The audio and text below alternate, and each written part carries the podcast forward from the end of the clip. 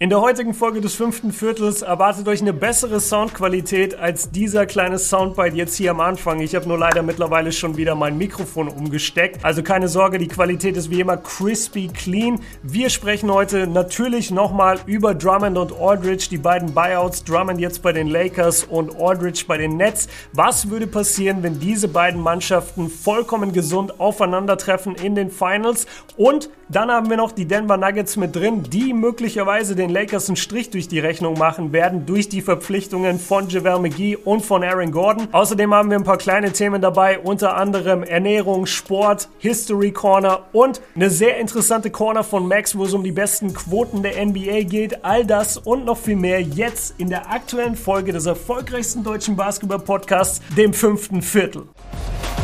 Lillard, long range three.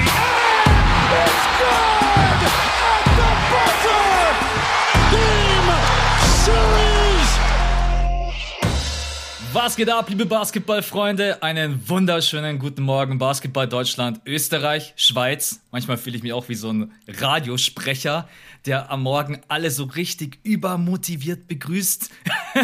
aber ja, so bist du aber auch. Ich glaube, deswegen schalten die Leute auch ein, nur wegen deiner Stimme am Morgen. Die denken sich auch, boah, mein Wecker, nee, ich brauche jetzt erstmal Max volle Dröhnung. ja.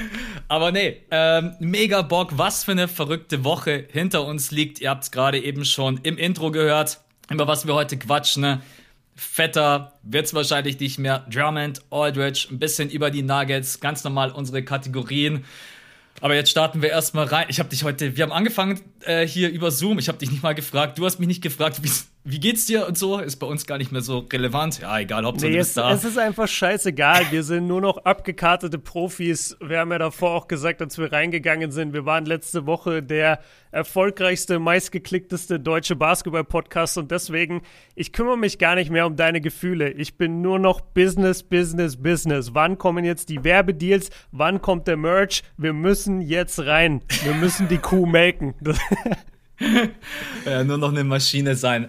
Nein, ähm, wir, wir sind einfach beide mega happy. Jeder, der uns empfiehlt, der uns hört, Nachrichten, äh, ja, also besser kannst. Natürlich muss man sagen, die Themen liegen gerade auch irgendwie ein bisschen auf der Straße. Also jedes Mal. Ja, wir haben schon gut Glück. Also muss man, hat, sagen. man hat gerade eben, wenn ich zurückdenke, weißt du noch, vor einem Jahr Corona, wir beide so, okay, wir ziehen durch. Aber dann kam Gott sei Dank ähm, die Bulls-Doku, The Last Dance. Und das hat uns dann so ein bisschen gerettet, weil dann haben wir immer was und, gehabt, worüber wir quatschen konnten. Ne? Ja, und dann kam Gott sei Dank die Bubble. Genau, und dann kam Gott sei Dank die Bubble, aber es ist schon geiler, wenn man jede Woche so Mittwoch, ja, aber was quatschen wir? Ja, hier zehn Themen, lass mal die zwei geilsten rauspicken. Und ja, das stimmt. Ey, man muss eigentlich sagen, vielleicht sollten wir doch Michael Jordan als unseren GOAT auserwählen, weil letztendlich nicht LeBron James hat uns das fünfte Viertel gerettet, sondern es war mal wieder Michael Jordan, der einfach mit dieser zehnteiligen Netflix-Doku um die Ecke kam und damit uns echt einfach fünf Wochen lang Inhalt geboten hat. Ja, jeden Montag zwei Folgen, die dann immer schön inhaliert wurden, viel zu schnell. Ey, aber von jedem, ne? Das war auch so ein kulturelles Phänomen. Also da haben ja Leute eingeschaltet, die nichts mit Basketball am Hut haben. Es war ja jeder in der Pandemie so krass, oder im Lockdown muss man sagen, es war ja jeder so krass aufgeschmissen. Und keiner wusste, wie lange geht das noch. Und alle waren daheim und alle so, what the fuck mache ich jetzt mit meinem Leben? Muss ich jetzt mit meiner Familie reden? Nee, danke. und deswegen haben sich die meisten dann entschieden für The Last Dance. Ja, stimmt. Ja, das war auch die Phase, in der Netflix so einen Boom hatte wegen Corona. Mhm. Ich habe da letztes Jahr da sogar eine News gelesen, die mussten dann sogar die Server aufstocken, weil es gab so viele Neuanmeldungen und dann kommt halt auch noch die Doku. Ja, war auf jeden Fall für Basketball Deutschland oder es war natürlich auch geil aufbereitet. Das kann man sich auch als Nicht-Basketball-Fan reinziehen. Und Jordan, naja, kennt halt, kennt halt auch jeder. Ähm, dreh, dreh mal ein bisschen deinen Kopf. Oder neig ihn mal zur Seite. Ja, genau, hinter dir hängt nämlich ein Michael Jordan Jersey eingerahmt. Ah, stimmt. Ja, stimmt. Ja. das sehen die Leute jetzt gerade nicht, aber Max hat so äh, stylische One-Piece-Bilder an der Wand und daneben hängt ein eingerahmtes, um ehrlich zu sein, ziemlich hässlich eingerahmtes Michael Jordan Jersey. Was ist da los, Max? Da ist ich, überhaupt kein Hintergrund und das ist irgendwie voll verknittert. Ja, ich bin, äh, ich bin noch nicht fertig. Ich muss noch irgendwie Reißnägel organisieren und brauche irgendwie noch mal so Hier rechts bei dir an der Seite, das sind, glaube ich, deine Sports Illustrated Cover, wenn ich die sehe. Ja. Ja, richtig. Und ich brauche irgendwie so einen weißen Hintergrund. Und aber ich habe mir gedacht, komm, ich hänge es jetzt einfach mal hin, solange kein Besuch vorbeikommt. Äh, das ist richtig schön gerade für die, für die Zuhörer, dass wir hier so gegenseitig unsere Studios beschreiben. Ja. Da haben die jetzt richtig was davon, nachdem sie uns nicht visuell sehen. Lass äh, mit einer Kleinigkeit reinstarten. Heute nicht direkt mit äh, Basketball, sondern du hast äh, in deine Story gepackt. Du warst die letzten Wochen irgendwie so ein bisschen am struggeln, was deinen Rhythmus anbelangt und auch sportmäßig. Und ich habe mir so gedacht, boah, kenne ich irgendwo. Ich war gestern seit sechs Monaten mal wieder laufen. Leute, ich will euch nicht sagen, wie es mir heute geht. Ich habe das Gefühl, ich bin einfach 100 Jahre alt. Mir tut einfach alles weh. Äh, wie, wie geht's das dir? Das sind die 30er. Das ja, sind das, die 30er, da Alter, bin ich auch kurz davor. Ey. Im Oktober ist soweit, dann habe ich auch die große 3-0. Aber ich freue mich irgendwie drauf. Ich, ich habe Bock auf die 30er. Ähm, ja, mir, mir geht es deutlich besser als die letzten Wochen. Ich habe so durchgehangen. Ähm, und das, das Komische bei mir ist, ich, ich bild mir dann immer ein, ja, ich mache ja trotzdem immer noch was. Also ich denke dann immer so, ja, letzte Woche ging ja nicht, weil so und so, aber diese Woche kommt ja. Und dann geht's auch in der Woche nicht. Und dann blicke ich auf die Woche wiederum zurück und sage dann so, ja, aber es war ja logisch, dass ich da nichts machen konnte. Also ich rationalisiere das so voll lange, bis ich dann irgendwann in den Spiegel gucke und sage, Alter, du hast seit fünf Wochen kein Workout gemacht. Ja. Geh jetzt endlich da raus Beweg oder ich schlag dich Arsch, zusammen, Mann. Alter. Beweg ja, wirklich, dich. beweg mal deinen Arsch. Und, und das habe ich jetzt äh, gestern endlich wieder hinbekommen und da bin ich sehr happy drüber. Ich habe okayen Muskelkater. Es ist nicht crazy, aber ich fühle mich definitiv besser. Was ich aber sagen kann, weil Thema Ernährung ja auch immer bei uns äh, im Vordergrund steht, meine Ernährung ist die Hölle aktuell. Also das einzig Gesunde, was ich esse, ist zu Hause. Und sobald du mich zum Einkaufen schickst, sobald du, äh, sobald ich weiß, ich habe einen ganzen Tag im Studio, Alter, da wird alles weggehauen. Süßigkeiten, Fastfood, das ist so eklig. Aber ich, ich komme nicht drum herum aktuell. Ich hatte gestern zwei Mittagessen dabei und ein Stück Kuchen und habe trotzdem die ganze Zeit überlegt, bestelle ich mir jetzt noch einen Burger? Also ich Oh habe ich Mann, hab einen Heißhunger aktuell, das ist unfassbar. Hast du eigentlich jetzt mal eine Mikrowelle in deinem Studio oder immer noch nicht? Ja, Dicker, guck. Siehst du doch. Ah, Da stimmt, hinten. da hinten rechts, Ja, hinter dem Korb hinten versteckt. Ist, ist der Beschwerer für den Korb. Aber sie funktioniert. Ich, ich mache mir auch immer Essen hier. Leute, Aber das- komm, äh, Das nächste Ja. Mal, wenn ihr in Stream reinschaut, bitte achtet drauf. Rechts, wirklich neben dem Regal, seht ihr so ein kleines schwarzes Fenster hinter dem Korb. Das ist die Mikrowelle, die wirklich als, äh, ja, als absolut. Beschwerer dient für den Korb, damit er nicht umfällt. Ja, wie, wie ist bei dir? Nee, passt. Also das Einzige, wo ich mich wirklich über mich selber geärgert habe, äh, ich habe zu Hause immer trainiert, so drei, vier Mal die Woche, aber das ist einfach nicht das Gleiche. Die Bewegung, ich hatte gar keine Schritte. Also selbst spazieren gehen, jetzt bin ich gestern laufen gegangen und mein Körper hat mir halt gezeigt, ey, Junge, du hast dich halt die letzten sechs Monate vielleicht am Tag 500 Schritte bewegt und da versuche ich jetzt auch mit dem schönen Wetter einfach wieder meinem Körper was Gutes zu tun und einfach Schritte zu sammeln. Nicht immer joggen gehen, aber man sitzt halt schon echt krass viel zu Hause. Ich weiß, du hast noch ein bisschen mehr Bewegung, weil du halt auch mal hier und da, auch wegen Shots feiert oder so. Ja, okay, fährst. Ja, gut, fahr ich mit dem Auto. Ich wollte gerade Ja, sagen, der Björn, der ist richtig in Bewegung, ey. Ja, wenn ich das Autofenster aufmache und den Kopf rausstrecke, fühlt sich fast so an, als würde ich rennen. Das ist so meine Bewegung. ich habe aktuell. mir auch gerade gedacht, als ich sage, ja, die, die 10 Meter zum Auto und dann weiß ich nicht, wie viele Schritte du vom äh, Auto zum Studio von ähm, den Jungs von Ey, Bullshit TV hast. Mehr, mehr jetzt, weil bei denen einfach so ein Freak jetzt ist und der war schon öfter da, aber ich habe den Gott sei Dank immer verpasst. Bei denen, ähm, ich will es nicht, ich will es nicht outen, wo deren Studio ist, aber du hast halt ein paar Parkplätze, die sind aber Privatparkplätze. Und normalerweise stelle ich mich da einfach drauf, film eine Stunde Shots feiert und hau wieder ab. Und jetzt hat mich das erste Mal der Typ, dem die Parkplätze gehören, hat mich erwischt. Okay. Und der hat so einen Terz gemacht, Alter. Und wollte da wirklich sich auf diesem Parkplatz so ungefähr fast mit mir schlagen, wenn ich jetzt nicht mein Auto wegfahre. Und jetzt muss ich äh, immer ein Stück weiter wegparken. Und jetzt muss ich ganze 500 Meter zum Studio laufen. Und da muss ich sagen, da habe ich dann überlegt, ob ich die Dankformel wieder pausiere. Weil das ist schon extrem viel Workout. Oder du siebst einfach jedes Mal, schreibst du, ich brauche 10 Minuten länger, sorry. Ja. Ey, das ist sowieso Standard. Ich könnte ihm auch immer schreiben, ey, hol mich mal ab. ich schaff's nicht, hol mich mal mit deinem Auto ab. Ah, ja, also Leute, von uns Tipp an euch. Bewegung, Sport und nicht die gleiche Ernährung wie Björn. ist auch noch ein random Tipp genau. gerade ebenso. Okay. Absolut. Wir haben noch äh, zwei Minuten, gibt uns noch einmal Gratulation an Lukas W., der Gewinner des März Patronengewinnspiels. Ich habe ihm schon geschrieben, er hat auch schon geantwortet, also besser kann es gar nicht laufen. Hat eine Cap gewonnen, hat sich eine Mavs Cap rausgesucht, einfach mal um zu spoilern für euch. Und jetzt im April. Hä, aber Luka Doncic ist voll Trash. Wieso will er denn dann eine Mavs Cap? Ja. Weiß er nicht, wie schlecht Luka Doncic spielt?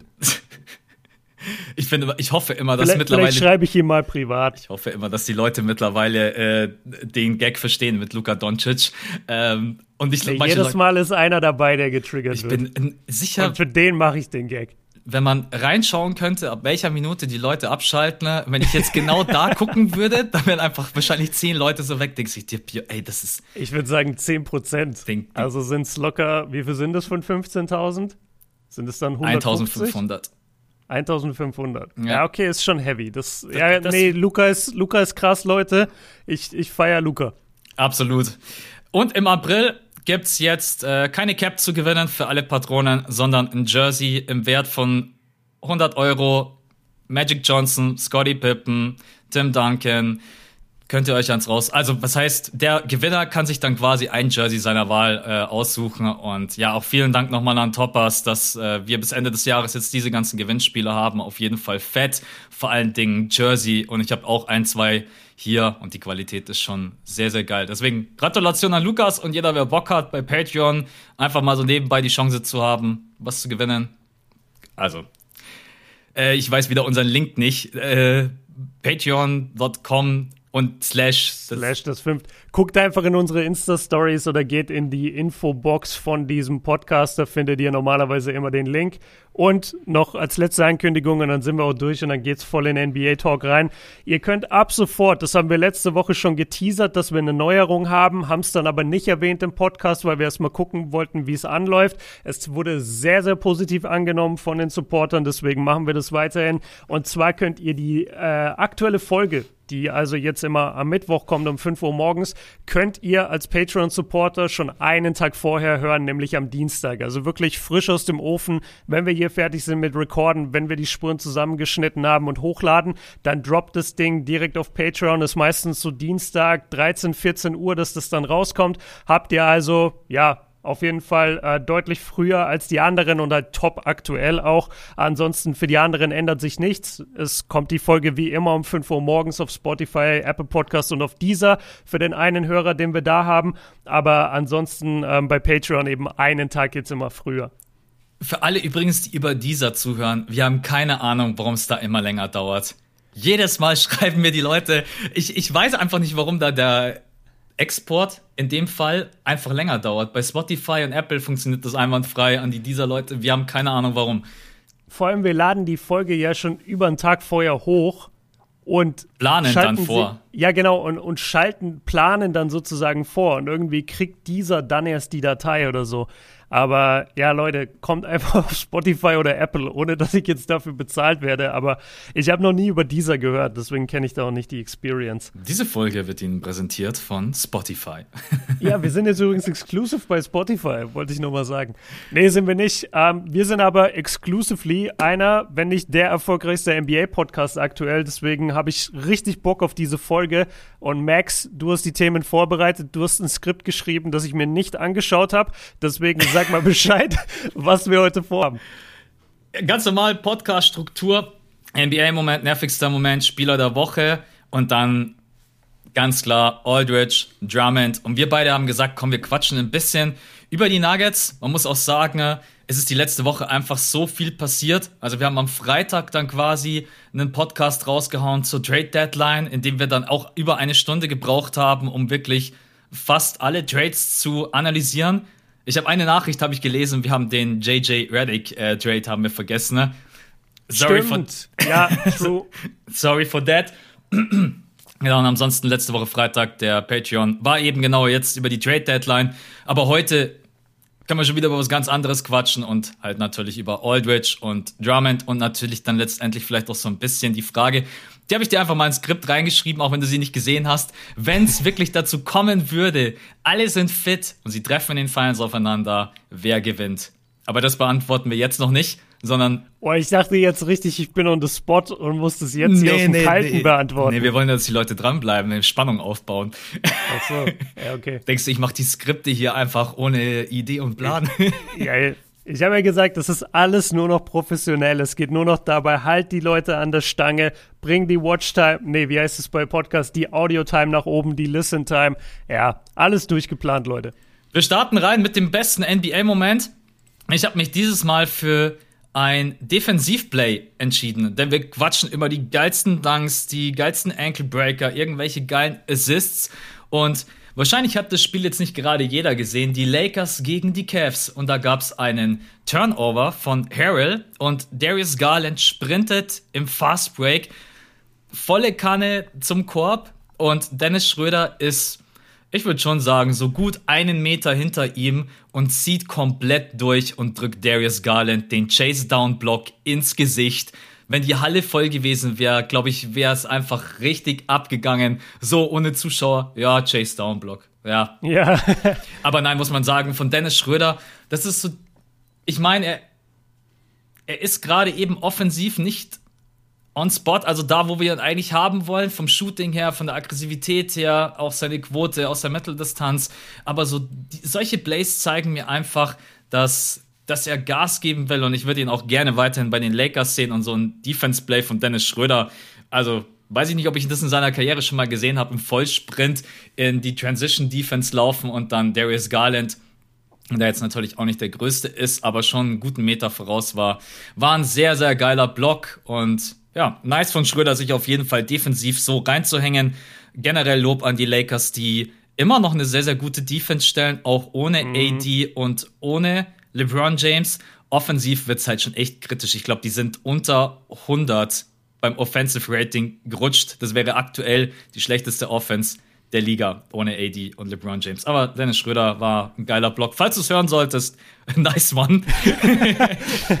Jetzt sitzt er da in seinem im, im Lakers-Bus. Ah nee, er fährt ja alleine und denkt sich so, ja man, nice. In der nächsten Folge auf seinem, auf seinem äh, Kanal werden wir dann bestimmt namentlich erwähnt. Ich wahrscheinlich nicht, weil ich seine Hugo Boss-Werbung nicht so fresh fand. Aber egal, zurück zum Thema. Einmal, äh, ja, einer muss es ja machen, jetzt wo LeBron fehlt. Also finde ich gut, dass er sich das auf die Fahne geschrieben hat. Das erinnert mich an mich in der U16. Da war ich bei einer Auswahlmannschaft, die ist Frankenhexer. Und wir waren auf dem Weg, äh, glaube ich, zur bayerischen Meisterschaft oder zur deutschen. Ich weiß nicht mehr. Wir, wir haben irgendein wichtiges Turnier gespielt oder eine Quali. Und ähm, dann weiß ich noch, wie ich als 1,70 Meter oder 75 Guard ähm, von meinem Coach gefragt wurde, Björn, was stellst du dir heute vor? Was denkst du ist deine Rolle? Und ich hatte halt gemerkt davor, dass ich absolut nicht zum Scoring komme gegen so die, die älteren Spieler. Und hatte, hab dann aber gemerkt, so, ey, ich kann ganz gut rebounden äh, weil irgendwie mich keiner beachtet. Und dann stand ich da wirklich in einer Mannschaft mit zwei Meter Typen und richtigen Schränken und habe dann zu meinem Coach gesagt, so ja, ich glaube Rebounding wäre dieses Wochenende meine Rolle. und dann hast du richtig gesehen, wie der, wie der so komplett perplex war und sich so ein Lachen verkniffen hat und dann mit mir geredet hat und meinte so, nee, ich hätte dich lieber gerne on-ball als Defender. Das wäre mir wichtiger, als dass du zu den Rebounds gehst. Aber ich habe trotzdem gut gereboundet in dem Spiel, weil die Leute, die kleinen Spieler einfach nicht ausboxen. Deswegen, wenn ihr klein seid, geht zum Rebound. Ihr könnt da echt immer ein paar Rebounds sneaken. Ähm, kleiner Tipp von mir. Um, ähm, und dann wollte ich noch sagen, Offensivrating der Lakers ist mittlerweile an die 18 abgerutscht. Also offensiv merkst du einfach, wenn zwei so absolute Superstars fehlen, das kannst du nicht kompensieren. Nicht, nicht mit der Einheit, die sie aktuell haben. Aber ich bin bei dir. Also defensiv ähm, fehlt der Fokus absolut nicht. Und auch bei Dennis, man kritisiert dauernd sein Shooting. Aber das ist für mich nicht der entscheidendste Faktor. Der entscheidendste Faktor ist Dennis das, was er in OKC war. Und in OKC war er, wie Chris Paul es so schön gesagt hat, einfach ein Dog und mit einem Dog willst du in den Fight gehen. Und das ist Dennis nach wie vor für mich und dafür ist der Chase-Down-Block auf jeden Fall stellvertretend. Und ich habe äh, ein Top-Play auch. ist, Was ist? Ja, weil ich mich so auf dein äh, Top-Play freue. Das ist einfach legendary. Ach so, shit. Ah, jetzt habe ich es schon wieder vergessen gehabt. Ja, okay, dann sage ich das auch. Äh, Mason Plumley, Leute. Im Spiel, im Spiel gegen die Nets. Ganz wilde Szene.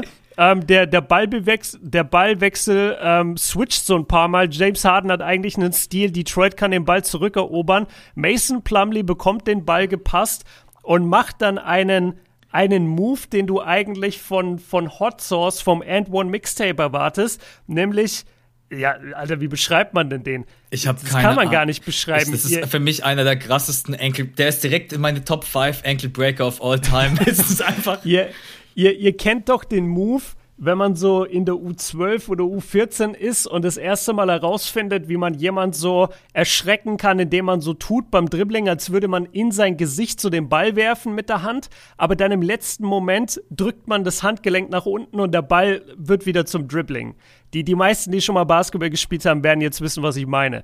Und den Move hat Mason Plumley einfach dann ausgepackt und hat damit so hart diesen Spieler von den Netz gebreakt. Man muss sagen, ja, genau, Coberrod, ich wollte seinen Namen nicht aussprechen.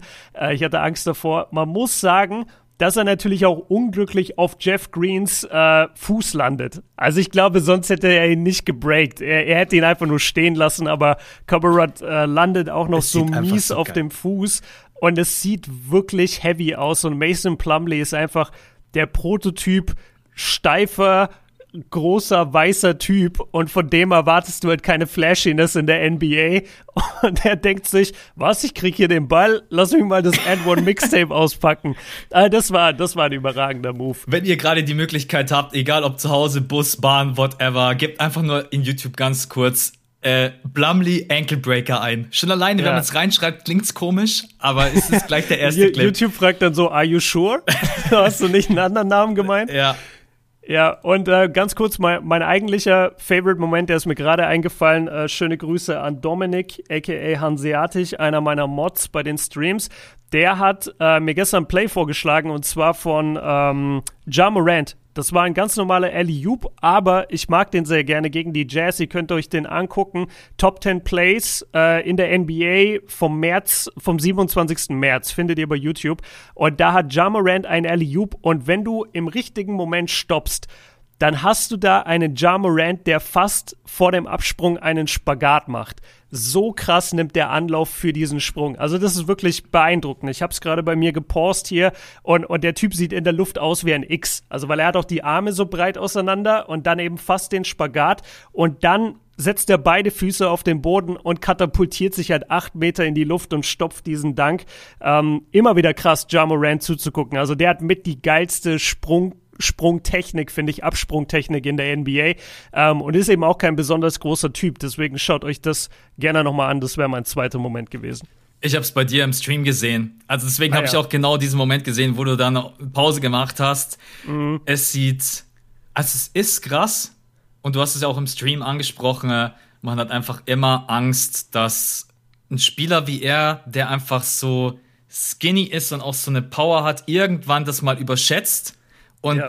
reißt sich irgendwas. Ich wünsche es ihm wirklich nicht. Aber wenn du wirklich in dem richtigen, weißt du was? Wir machen einen Screenshot davon und posten den auf Insta. Einfach für jo. die Leute, weil das haben wir noch nie gemacht, irgendwie so eine NBA-Moment hau hauen wir euch äh, in Insta, in, in die Story oder Feed oder wo auch immer. Aber auf jeden Fall absolut krank. Und wie heißt nochmal, wie heißt nochmal der Schritt, wo alle Danker sagen, den soll man davor machen? Ah, ich wusste, dass ich jetzt, dich damit jetzt krieg, ja. du hast es vergessen. Ich, Penultimate Step oder sowas. Irgendwie so. Das, das ist ein bestimmter äh, Satz. Ähm, es gibt ja für Sprungkraft wirklich eine eigene Wissenschaft und es gibt ja auch diese Profi-Danker, die den ganzen Tag nichts anderes machen als danken. Und alle von denen predigen diesen letzten Schritt und den nennt man Penultimate Step oder sowas. Findet ihr von Jordan Kilgannon, findet ihr von Isaiah Rivera, so die, die Top-Danker der Welt, CJ ich habe vergessen, wie CJ mit Nachnamen heißt, aber die Top-Danker der Welt ähm, predigen alle diesen Schritt. Das ist einfach ein ganz, ganz großer und weit gesetzter Ausfallschritt, bevor ihr abspringt. Und da sagen mir auch immer ganz viele Leute, ey, dieser Step bei dir ist einfach zu klein. Und, und ich merke das auch selber bei mir. Ähm, ist aber ganz schwer für mich jetzt, sich den anzutrainieren. Aber ich arbeite dran. Und ähm, ja, zieht euch einfach rein und achtet mal drauf bei den Profi-Dankern, wenn die mit zwei Beinen abspringen. Die machen immer einen enorm großen oder proportional größeren Ausfallschritt vor dem eigentlichen Absprung. Jetzt wisst ihr Bescheid. Jamorant braucht es nicht. Der springt egal von wo. Äh, nee, aber er braucht ihn ja schon. Also er macht ihn ja. Ach so, ist es dieser äh, Spagat? Ja, ja. Der, ach so. Ja, ja, den meinte ich ja. Ah, okay. Also vielleicht, vielleicht habe ich mit Ausfallschritt dann den, den falschen. Äh, nee. Stimmt schon, Ausfallschritt, ja. ja. Ist auf jeden Fall absolut. Also, ich habe es auch gesehen, krass, aber nichts kommt dran an Blumley. I'm sorry. Das ist, Blumley ist für mich, also, sowas habe ich echt einfach noch nie gesehen. Das ist mega witzig, ja. Nervigster NBA-Moment, und da bin ich heute einfach mal ehrlich, ich habe keinen. Ich habe einfach, ah. ich habe einfach gerade nichts, was mich so wirklich nervt. Und selbst die Dinge, die man vielleicht kritisch hinterfragen kann, wie jetzt auch den Buyout-Markt oder auch das Signing von Drummond oder von Aldridge, es ist irgendwie immer was los. Und das ist doch ein, es ist eigentlich geil. Es gibt immer irgendwas zu diskutieren. Es gibt mhm. jetzt nichts, wo ich so sage, das nervt mich so richtig, dass ich krass dagegen bin. Ich finde es vielleicht ein bisschen schade. Ich hätte Aldridge gerne bei den Heat gesehen. So einfach ja. nur, weil die Heat jetzt natürlich auch muss man ehrlich sein, hinter Bam Adebayo, ja, sieht jetzt ein bisschen düster aus, aber es gibt eigentlich gerade eben jetzt nichts, was mich so mega nervt über den Buyout-Markt. Kann man natürlich quatschen, ob das jetzt ein bisschen zu extrem wird. Aber ich habe jetzt gedacht, warum soll ich auf Krampf heute jetzt irgendwie was raussuchen? Es, es gibt eigentlich gerade eben nichts. Die NBA ist spannend, die Trade Deadline war der Wahnsinn. Klar, es sind super viele Spieler verletzt, äh, aber es macht Bock, es ist immer was los. Von dem her, ich, ich habe jetzt nichts äh, auf Krampf nerviger in dem Moment. Ja, das Thema Buyout, ich finde das sowieso, also du hast äh, dazu ein Video gemacht, ähm, wo, wo ich auch finde, dass du das echt nochmal ganz gut erklärt hast. Aber ich glaube, ich bin ein bisschen anderer Meinung als du und auch viele andere. Ich sehe das gar nicht so als großes Problem. Also wenn ich mir angucke, wer jedes Jahr rausgekauft wird und dann woanders signed, Klar, manchmal sind es große Namen. So, das ist auch einem Carmelo Anthony beispielsweise passiert, der, der dann Buyout hatte und woanders signen konnte. Aber am Ende des Tages, das sind nie die krassen, krassen Spieler. Die, das sind meistens, wenn wir überhaupt drüber reden, sind es Jungs mit einem krassen Namen. Aber jetzt, wir werden ja gleich drüber reden, Drummond und Aldridge, die sind jetzt für mich nicht diese Super-Team-Editions, ähm, wie Leute sie gerne hinstellen. Und wenn wir da über über Aldridge kurz reden können, weil das ist für mich so ein bisschen der, der enttäuschendste Moment diese Woche oder der nervigste. Das war der übertriebene Hype für dieses Superteam, was da jetzt entstanden ist bei Brooklyn, weil nur weil du große Namen hast, bist du kein Superteam. Ja. Also das kannst du für mich nicht mal. Die Leute haben dann den Vergleich gebracht äh, und Tommy Hawk hat den auch gebracht, ähm, fand ich ganz cool. Der, der hatte das 2004er Lakers-Team mit Karl Malone, Gary Payton, Shaquille O'Neal und Kobe Bryant als, als Referenz genommen oder als Vergleich. Aber auch das trifft es nicht wirklich, weil Klar waren Karl Malone und Gary Payton schon älter und über ihren Zenit, aber die haben noch deutlich mehr geleistet, als es ein Aldridge aktuell kann. Und das, das, deswegen hat mich das einfach genervt, wie, wie hart überhyped es wurde. So, oh Gott, die Nets sind so und Kevin Durant will ja ein super Team und der, der Hate auch gegen Kevin Durant dafür, als hätte er das so alles, als hätte er da die Fäden in der Hand. Ich glaube nicht, dass er so hands-on ist wie LeBron. Ich glaube nicht, dass glaube er jede, jede Entscheidung absegnet. LeBron ist da viel krasser der Stratege. Kevin Durant ist ein viel besserer Einzelspieler als LeBron. Das, deswegen glaube ich auch, dass er vom Mindset her sich nie denkt, ah, wie kriege ich jetzt das Piece und dann brauche ich das Piece. Das ist eher LeBron, weil LeBron lenkt die ganze Mannschaft. Der lenkt sogar die Bankeinheit, wenn er nicht auf dem Feld ist. Und, und KD ist einfach nur, ich bin der beste One-on-One-Spieler der Welt und vielleicht aller Zeiten, gib mir den Ball und alle anderen geht weg. Das ist Kevin Durant und deswegen glaube ich nicht, dass er das alles so die Fäden in der Hand hält. Und daher fand ich die Kritik an ihm auch ein bisschen übertrieben, als hätte er sich jetzt das Monster-Superteam hingestellt. Er kann eigentlich gar nichts dafür. Das ist ja die Entscheidung der Franchi Franchise und des Front Office. Das kann ja, KD ja, wird sich ja, jetzt nicht hinstellen und sagen, ey, das könnt ihr jetzt nicht machen. Dann sagt wieder jeder, ich gewinne bloß mit einem Superteam. ja, nicht so, aber wenn wir, also bei LeBron nehmen wir es halt an. Ja. Wenn irgendein, bei Drummond sind wir 100% sicher, LeBron hat gesagt, hol mir Drummond. Aber bei KD sagt man es eben nicht. Und ich könnte mir wirklich vorstellen, das ist jetzt nur eine Theorie von mir, aber ich finde, die macht ziemlich Sinn, wenn man sich anguckt, was die beiden für Spielertypen sind und auch in was für Teams sie bisher gespielt haben. Durant wurde nach OKC gedraftet, hatte dann dort mit Russell Westbrook und mit James Harden und dann auch mit Serge Ibaka und, und Kendrick Perkins, der, der hatte ein richtig starkes Team jahrelang und ist dann nach Golden State gegangen, hatte da das beste Team aller Zeiten und ist jetzt nach Brooklyn und hat da James Harden und Kyrie Irving. Also ich glaube, den kümmert es wenig, wer sein Rotation Piece ist. Der denkt sich einfach jedes Jahr, ich habe zwei, drei Superstars um mich, lass den Titel gewinnen. Und LeBron war schon in anderen Situationen, war jahrelang bei den Cavs, die ein scheiß Team waren, ähm, und musste immer wieder dafür kämpfen, dass er die richtigen Spieler bekommt und ist, glaube ich, in dem Sinne ein bisschen reflektierter und ein bisschen mehr involviert, was die Spielertransfers angeht. Wäre mal geil, da hinter die Kulissen zu gucken, aber das das kann wahrscheinlich ich, nicht. Ich, ich schreibe ihm bei Insta. Ja, mach das mal. Das klappt aktuell sowieso gut, wenn ich NBA-Spielern bei Insta schreibe. Ich glaube, das ist eigentlich echt die Chance, selbst wenn man dem kleinsten NBA-Spieler schreibt, dass man meine Antwort kriegt, einfach äh, gleich gen Null. Ich habe mal Jordan Crawford auf Facebook geschrieben, bevor er in die NBA kam. Und der hat mir geantwortet. Aber danach auch nie wieder. John Crawford war, war nur ein paar Jahre in der NBA, war keine besonders große Nummer, aber das war der Typ, der als immerhin. Highschool. Ja, immerhin. Und das war der Typ, der als entweder Highschool- oder College-Spieler bei LeBron Jameses Nike Camp über LeBron gedankt hat. Ich weiß nicht, ob du den Skandal kennst, und dann hat Nike Während das also nachdem das passiert ist, ist dann ein Executive von Nike rumgegangen und hat von allen Journalisten die Tapes eingesammelt, dass dieses Video niemals veröffentlicht. Ich kenne die Story und ich kenne sie von wird. dir, aber ich weiß nicht, wann du sie schon mal erzählt hast, ob im Stream oder ich weiß auch nicht. Ich glaube, ich habe noch kein Video dazu gemacht. Und am Ende des Tages wurde es dann doch released. Es war auch ein ganz guter Dank so von Jordan Crawford, gibt's gar nichts. Aber hätte man diesen Hype nicht drumherum gemacht, dann wäre das überhaupt nicht so explodiert.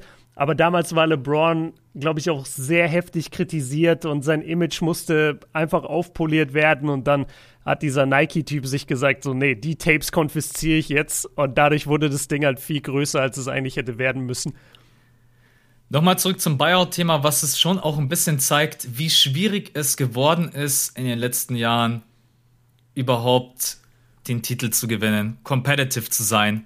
Was du, was du alles für Wege gehen musst, um ein Team aufzustellen, wo du dann auch gegen solche Überathleten und äh, Spieler auf All-Time wie KD und LeBron James überhaupt eine Chance hast. Also das ist ja schon, man nutzt ja irgendwie jede Lücke, die es gibt und der Buyout-Markt ist, ich bleibe immer noch dabei, auf jeden Fall eine Lücke, Spieler, die einen großen Vertrag haben, zu signen, obwohl es unter normalen Bedingungen halt nicht möglich wäre, weil Drummond, Aldridge würden halt für ein Minimum normalerweise gerade nicht unterschreiben. Und ein bisschen schade natürlich auch, weil wenn jetzt zum Beispiel Aldridge zu den Heat gegangen wäre und Drummond zu den Celtics, dann hättest du halt innerhalb der Conference beispielsweise nochmal mehr Competition. Und das ist so, die super die Superteams in Anführungsstrichen stacken sich halt. Und das nimmt dann irgendwie auch so ein bisschen, wer glaubt denn jetzt nicht daran, dass die Lakers und die Nets, wenn alle 14 in den Finals stehen? Komm mal und sag ich, Sixers. Ich, ich bin noch zögerlich. NB zerstört sie alle, ich sag's euch. Ich bin zögerlich. Ich, ich sag's immer wieder, die Nets sind 2K-Team. Ich habe sowas noch nie gesehen. Noch nie hat irgendjemand von uns sowas gesehen und ich muss die erst in den Playoffs sehen. Aber die Chance, dass sie in die Finals gehen, ist sehr, sehr hoch. Ja. Müssen wir nicht drüber streiten. Lass kurz Spieler der Woche abfrühstücken, weil wir sind eh schon Hype im Drummond und Aldridge Talk. Dann lass noch schnell Spieler der Woche machen und dann äh, gehen wir da auch richtig rein. Jo, ich starte einfach direkt rein. Fünf Spiele in Folge gewonnen. Jeder denkt sich gerade eben wahrscheinlich so, was, was wollt ihr plötzlich hier? Alle Play-In-Kandidaten in der Western Conference, so die Mavs, die Pelicans, Warriors und so weiter, kommen einfach die Kings von der Seite angerauscht. ja. also man muss sagen, natürlich, es war zweimal gegen die Cavs, einmal gegen Atlanta, wobei Atlanta hatte einen ziemlich guten Lauf, haben ja auch acht Spiele in Folge gewonnen. Warriors ohne ohne Stephen Curry und dann hat natürlich auch noch De'Aaron Fox sein Career High aufgelegt, aber jetzt auch gegen die Spurs wieder gewonnen. Die sind gerade eben am Kommen, mal schauen, ob sie es halten können. Ja, für mich ist jetzt gerade eben Spieler der Woche nicht nur punktetechnisch, sondern weil er auch wirklich, sag mal, von diesen fünf Spielen gewinnst du drei wirklich bloß wegen Darren Fox.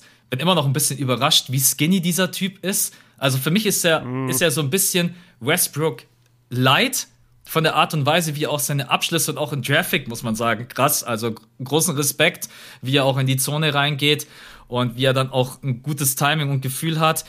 Aber ich habe irgendwie das Gefühl gehabt, Darren Fox hat mehr Muskelmasse, aber er ist immer noch sehr, sehr skinny und hat jetzt in den letzten Spielen 30, 37, 44, 36, 24 mit sehr, sehr starken Quoten, vor allem aus dem Feld. Der Dreier ist immer noch so ein bisschen Fragezeichen bei ihm, mal fällt er, mal nicht ich mache es einfach ganz kurz. Für mich Spieler der Woche, weil so oft wird es wahrscheinlich nicht passieren, jetzt noch in dieser NBA-Season, dass ich einen Kings-Spieler auswählen kann.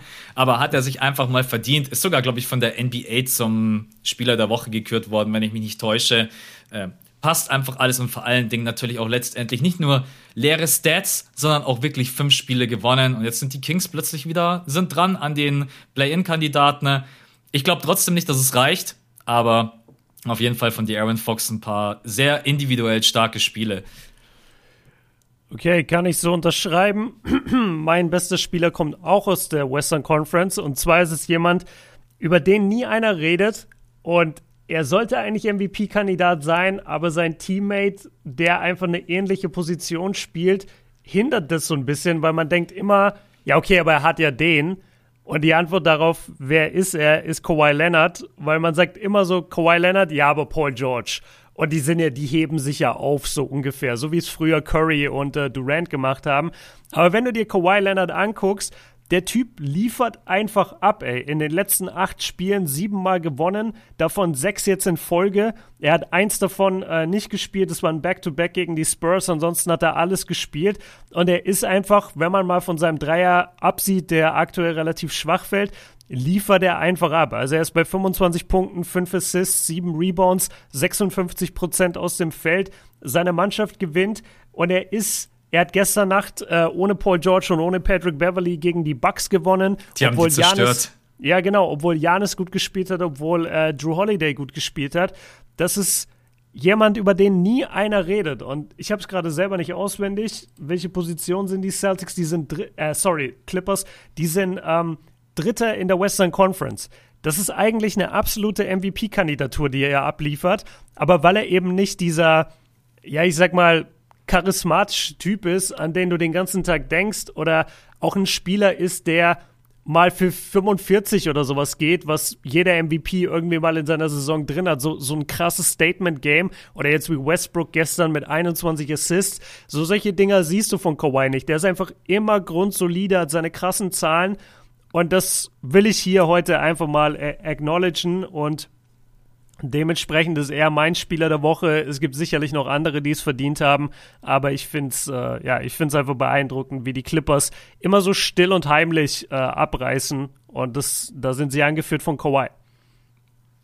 Ich habe die Clippers jetzt auch die letzten zwei, drei Wochen mal wieder ein bisschen öfters geguckt und er ist halt wirklich Mr. Konstanz. Also, mhm. das, du kannst dich schon wirklich auf ihn verlassen. Er hat halt er ist halt einfach ein ruhiger Typ. Du siehst keine Highlights von ihm. Äh, er, er, macht halt nichts Spektakuläres. Und deswegen äh, so in dem MVP-Case, ich habe noch nicht, wobei ganz selten mal irgendwo auf Position 6 sagen die Leute, ja, Kawhi, könnte man vielleicht drüber reden. Aber letztendlich, die Clippers sind auch irgendwie so ein Team, was gar nicht begeistert. Ich weiß gar nicht, ob das auch anhand der Bubble liegt, der sie sich jetzt gerade nicht die größten Freunde gemacht haben. Aber Kawhi Leonard ist immer noch jemand, der brutal konstant spielt. Vor allen Dingen auch jemand, der dann wirklich auch, wenn es bei den Clippers mal nicht läuft, in den letzten Sekunden die Würfe nimmt. Das sollte man einfach auch respektieren. Wertschätzen, MVP-Case hat er halt leider einfach gar keinen. Das ist. Äh mhm. Aber wir quatschen heute nicht schon wieder über MVP. Steinspieler der Woche, Kawhi hey, Leonard. ich kann es auch ich echt nicht mehr hören. jede Woche eine MVP-Diskussion machen. Ja. Okay, Leute. Äh, wie man auf jeden Fall auch noch ganz kurz erwähnen kann, Zion. Was Zion gerade eben Aha. spielt, ist schon, Sehr gut. ist schon echt brutal. Also die, die Quoten, äh, wie dominant er ist, auch gegen die Nuggets, auch Career High mit 39 Punkten. Der Typ ist, ja, es ist, ich bin mal gespannt. Also wir werden noch viel Spaß an ihm haben, weil der ist von der Entwicklung her noch absolut nicht am Ende. Die Pelicans sind immer noch haben immer noch natürlich Steven Adams und immer noch nicht das optimale System für ihn. Und deswegen, ich wollte ihn noch einmal ganz kurz erwähnen. Also Zion spielt momentan auch schon, ja, wie vom anderen Stern. Okay, dann Was war noch unser Hauptthema? Ach ja. Nein, jetzt kommen wir wirklich zu dem Thema Aldridge bei den Nets und Drummond bei den, äh, bei den Lakers. Du hast ja schon so ein bisschen gespoilert. Deine erste Reaktion, Aldridge bei den Nets, was, was ging dir durch den Kopf? Hat dich gar nicht interessiert? Hast du gefeiert? Hat dich gelangweilt? Was war so deine erste Reaction, als du es gesehen hast? Ich fand's schade. Ich fand's schade für die Heat. Ich ja. dachte mir wirklich, weil man hatte ja auch die, diese äh, Berichte von Woj irgendwie, dass Miami der Frontrunner wäre. Und ich konnte ihn mir da sehr gut vorstellen, weil ich mir dachte, ja, der bringt da wirklich was. Er ist ein Big Body, so das brauchen sie. Sie brauchen ein Big Body in der Defense, in der Offense. Ähm, defensiv ist er natürlich absolut wack. Ähm, ich weiß nicht, ob du das auch so ein bisschen verfolgt hast oder du hast auch gestern mein Video geguckt, da habe ich das auch noch mal ein bisschen aufgezeigt. Also er ist halt wirklich sehr schwerfällig mittlerweile, hat sehr langsame Füße. In der Defense, gerade im Pick and Roll, wird er natürlich gekillt. Und es gibt dann auch Matchups, wo du ihn nicht unbedingt spielen kannst oder wo der gegnerische Spieler ihn einfach vom, vom Parkett spielen wird. Aber wenn ich ihn mir vorstelle gegen Janis, gegen ähm, Embiid, dann wird es einfach Momente geben, wo es verdammt nochmal hilft, wenn du 2,11 Meter elf groß bist und wenn du breite Schultern hast. Und das habe ich mir so sehr gewünscht irgendwie für Miami, weil dann Bam nicht die ganze Zeit diese Monster verteidigen muss und sich auch mal ausruhen kann. Und wenn es nur für, für ein paar Plays ja. äh, im Game. Ähm, und dementsprechend hat es mich schon genervt. Und er hat auch ein Offensivgame, was funktionieren kann in Miami oder hätte funktionieren können. Und jetzt ist er halt bei den Nets gelandet und das Erste, was ich mir dachte, ist, ja, aber was bringt er dir da? Also warum? Und ich bin jetzt wirklich zu dem Entschluss gekommen und da, da kannst du gerne deine Meinung dazu sagen. Ich glaube, mit der Hauptgrund, warum sie ihn überhaupt geholt haben in Brooklyn, ist, dass er eben nicht in Miami landet oder bei irgendeiner anderen Mannschaft, weil einer anderen Mannschaft meiner Meinung nach hätte er viel mehr geholfen, als er den Netz hilft, aber es hilft den Netzen natürlich, dass er nicht bei den anderen Mannschaften ist. Und, und ich habe ein bisschen das Gefühl, das ist eigentlich der Hauptgrund, warum du ihn geholt hast. da habe ich noch gar nicht drüber nachgedacht. Das wäre natürlich der richtige Goat-Move, einfach zu das sagen. Das ist 3D-Chess. Wir, wir, wir holen dich einfach, damit du nicht bei den anderen spielst. Ja, ist echt kein, ist echt kein schlechter Gedanke. Also ich bin bei dir, ich habe es ja auch vorhin schon gesagt, ich hätte ihn sehr, sehr gerne bei den Heat gesehen. Denn was man halt natürlich bei Drummond und Aldridge immer schon sehen muss, das sind halt auch einfach zwei NBA-Buddies, die du auch einfach mal reinwerfen kannst. Und solche Playoff-Serien sind anstrengend, vor allen Dingen, wenn du gegen Typen ran musst, wie Janis, Jalen Beat. Jetzt letztendlich musst du dann auch gegen Bam Adebayo ran, wenn es dazu kommen sollte. Gegen Bam zu spielen ist sicherlich auch nicht das Geilste. Der Typ hat mhm. zwar jetzt nicht die Masse von einem Jalen Beat, aber ist trotz allem natürlich auch unfassbar schwer zu verteidigen. Ja. Sein Midrange-Game ist geil. Das muss man ihm einfach nach wie vor lassen. Er ist halt einfach auch so ein Oldschool-Player, so ein bisschen DeMar DeRozan-like. Also und vor allen Dingen, wie tief auch manchmal diese Zweier sind, die er da nimmt. Und auch sein Post-Game kann man und muss man definitiv noch respektieren. Ich kann mich noch an unseren Pod erinnern. Hashtag Eisenschulter. Sorry, dass ich das nochmal bringen muss. Stimmt, Legende. Einer, einfach ein absolut geiler Pod. Hashtag Eisenschulter. Und ich will ihm auch offensiv gar nicht absprechen, dass, äh, dass er einen Mehrwert bringt. Er bringt den Netz nochmal Tiefe. Du hast gestern den Dreier angesprochen im, äh, in deinem Video. Da bin ich auch ehrlich gesagt bei dir. Das ist zwar ganz nett zu wissen, dass er den trifft, aber die Nets brauchen einen Aldridge nicht, damit er dir Dreier schießt. Du hast mit die krassesten Dreier-Shooter in der NBA aufs Volumen gerechnet jetzt. Von der Percentage her jetzt nicht zwingend. Da gibt es andere, die noch äh, effizienter sind, aber mit Kyrie Irving, James Harden, Kevin Durant da wirst du jetzt wahrscheinlich Aldridge nicht die ganze Zeit am Perimeter rumlungern sehen, dass er da auf den Dreier wartet. Das größte Problem ist halt defensiv. Und ich bin da auch wirklich der Meinung, du kannst in keinem Closing Line-Up, weil ich das auch gestern auf Insta bei dem einen oder anderen gesehen habe, kannst du Aldridge nicht aufs Feld stellen. Mhm. Weil ich würde einfach, wenn ich der gegnerische Coach wäre, switchen so lange, bis ich auf Aldridge einen Guard hätte und dann würde ich Aldridge einfach killen, weil wenn er die Drop Coverage spielt, er hat einfach nicht mehr die schnellen Füße, er ist viel zu langsam, er hat auch überhaupt keinen Jump mehr. Das hast du auch in deinem Video angesprochen. Also selbst wenn er dann sich fallen lässt, er hat er ist einfach von der Athletik her, muss man sagen, auch. Es ist ja auch gar kein Problem. Wie alt ist Aldridge jetzt? 36. Und hm, sowas, ich hab's ja, nicht. Sowas in dem Dreh. Und deswegen, ich glaube, die Nets haben einfach nur ein Ziel wir wollen die beste Offense auf dem Feld haben. Egal wann, egal gegen wen. Und egal wie wir rotieren, und Aldridge ist natürlich jemand, der nochmal Offense mitbringt, aber defensiv, also glaube ich, kann das in dem ein oder anderen Matchup echt, echt übel werden. Ne? Ich bin ehrlich, vor allem, ich will auch nicht, dass Blake Griffin und Aldridge irgendwie Minuten wegnehmen von Claxton. Ich finde Claxton zum Beispiel mhm. absolut geil. Es ist mit der beste äh, Defender, den die Nets gerade eben so haben. Aber man sieht schon auch, dass Steve Nash einen Plan hat und Claxton steht auch immer häufiger im Closing Line-Up. Ja, also wir haben es ja beide eigentlich auch schon eingeordnet. Das ist nicht der Mega-Deal. Das macht aus mhm. einem Super-Team jetzt kein super-super-Team. Und das Ganze ist, glaube ich, auch einfach wieder ein bisschen überbewertet. Letztendlich bin ich eigentlich bei dir. Was bringt es den Nets? Echt schade, ja. dass er nicht bei den Heat gelandet ist, denn da wäre die Competition noch mal geiler gewesen. Das habe ich ja gerade eben schon angesprochen. Und ich glaube, der hätte dort einfach mehr Value, sagen wir es, mhm. Mehrwert. Also einfach einen Mehrwert für die Heat gehabt und ja. Vor also allen Dingen auch seine eigene Entscheidung. Seine eigene okay. Entsche Sorry, dass ich dich nochmal unterbreche. Seine eigene Entscheidung zu sagen, ich gehe zu den Nets. Ja. Warum geht er dahin? Für, für den Ring, ja klar. Ja. Ja. Ja.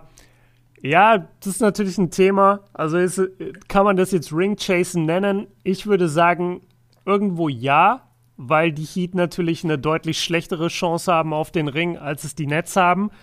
Auf der anderen Seite ist halt der Ring auch überhaupt nicht garantiert. Also das ist jetzt nicht zu den Lakers gehen oder das ist jetzt nicht zu den Warriors gehen vor ein paar Jahren. Das ist jetzt noch nicht der ganz garantierte Ring, meiner Meinung nach. Ähm, ganz kurz nur für den Cleanup, also Lamarcus Aldridge ist 35 Jahre alt ähm, und 250 Tage, also wird am Ende der Saison mehr oder weniger 36 Jahre alt sein. Und dann, äh, das finde ich ganz cool, dass du es aufgebracht hast und dann ist es mir erst eingefallen. Es gibt ja diese, weil du gesagt hast, man muss Lamarcus einfach so lange switchen, bis er auf einem Guard ist und dann, kill, und dann killst du ihn.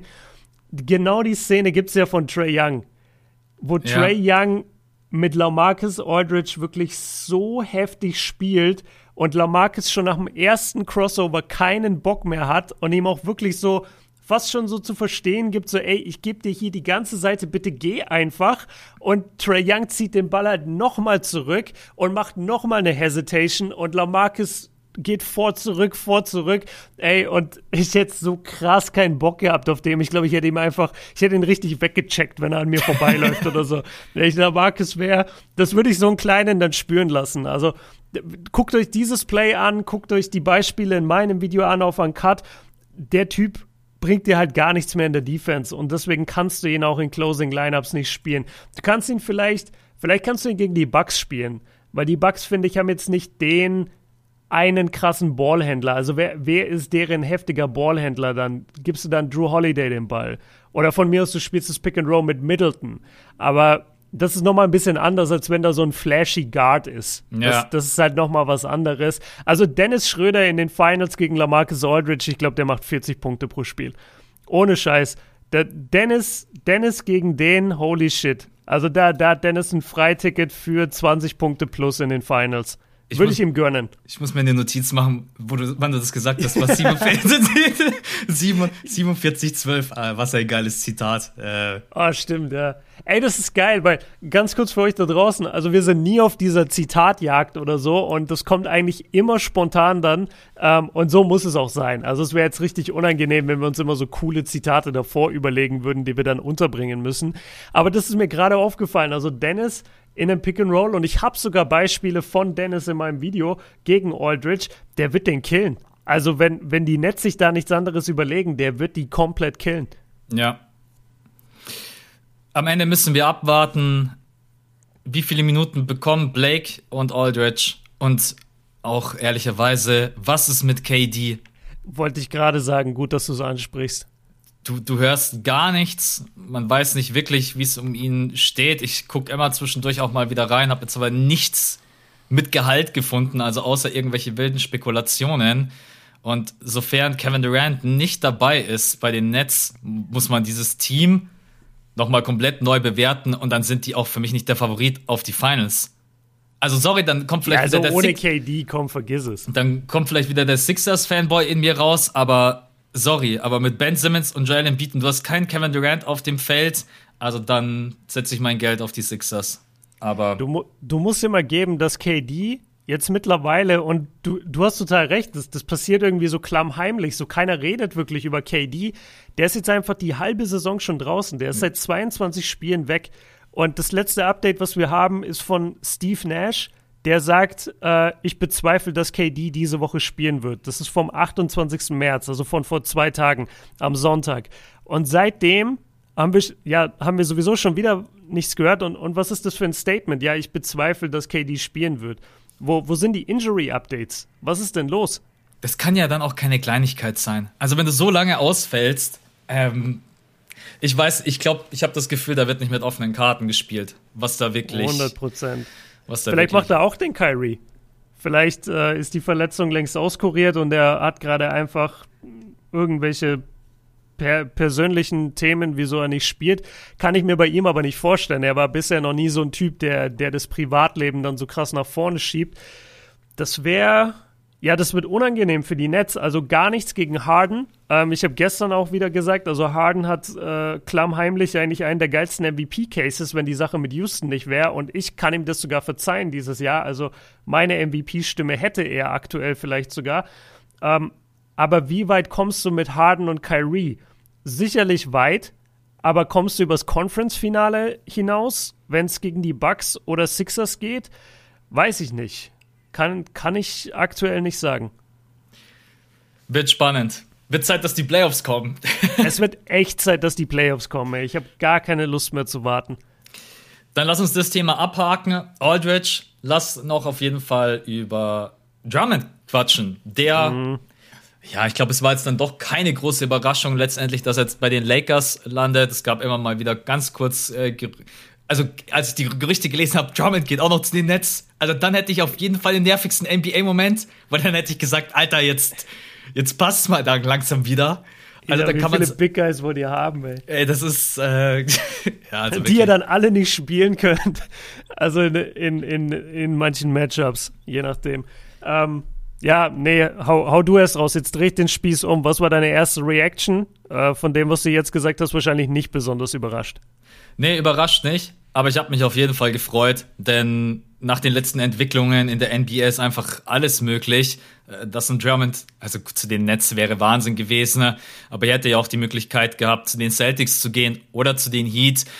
Und ich glaube, für die Lakers war dieser Deal wichtiger als viele jetzt vielleicht im ersten Moment annehmen. Drummond ist da kann ich immer wieder dein Zitat verwenden. Ne? Jemand, der in seinem Leben noch nie ein wichtiges NBA-Spiel gewonnen hat. Und das stimmt auch. Ja. Aber jetzt hast du neben AD einen Big Body und der einfach Anthony Davis entlasten kann. Und vor allen Dingen, du kannst AD jetzt eigentlich auch immer den besten den besten Offensivspieler des gegnerischen Teams verteidigen, weil AD muss jetzt nicht zwangsläufig, zwangsläufig den gegnerischen besten Big verteidigen, sondern AD kann auch mal einen Kawhi Leonard verteidigen oder in den Finals, wenn es dann soweit kommen würde, auch auf den KD gehen, weil man Drummond einfach unterm Korb hat. Drummond ist, weiß Gott, nicht der beste Verteidiger, aber trotz allem jemand, den ich einfach auch gegen Masse stellen kann, wie ja, okay, das sind wir in der Eastern Conference, aber Joel Embiid ist für mich immer so der massigste Center, den wir gerade eben in der NBA haben, oder? Ja, ja. Von der Masse her, glaube ich, ist es so das Paradebeispiel. Und was er halt auch noch nie hatte, er hatte noch nie so einen Playmaker an seiner Seite wie LeBron James.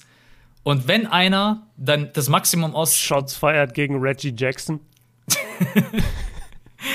ja, ich. Äh Shots feiert gegen Derrick Rose. Okay, Max. Nein, man muss schon sagen, LeBron James ist auch vom, vom, von der Spielintelligenz her einfach ein komplett anderes Kaliber.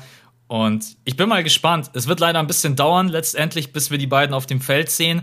Und man darf auch die aktuelle Situation nicht vergessen. Ein Drummond hilft dir natürlich jetzt auch in den nächsten 20, 30 Spielen, um das ein oder andere Spiel zu gewinnen.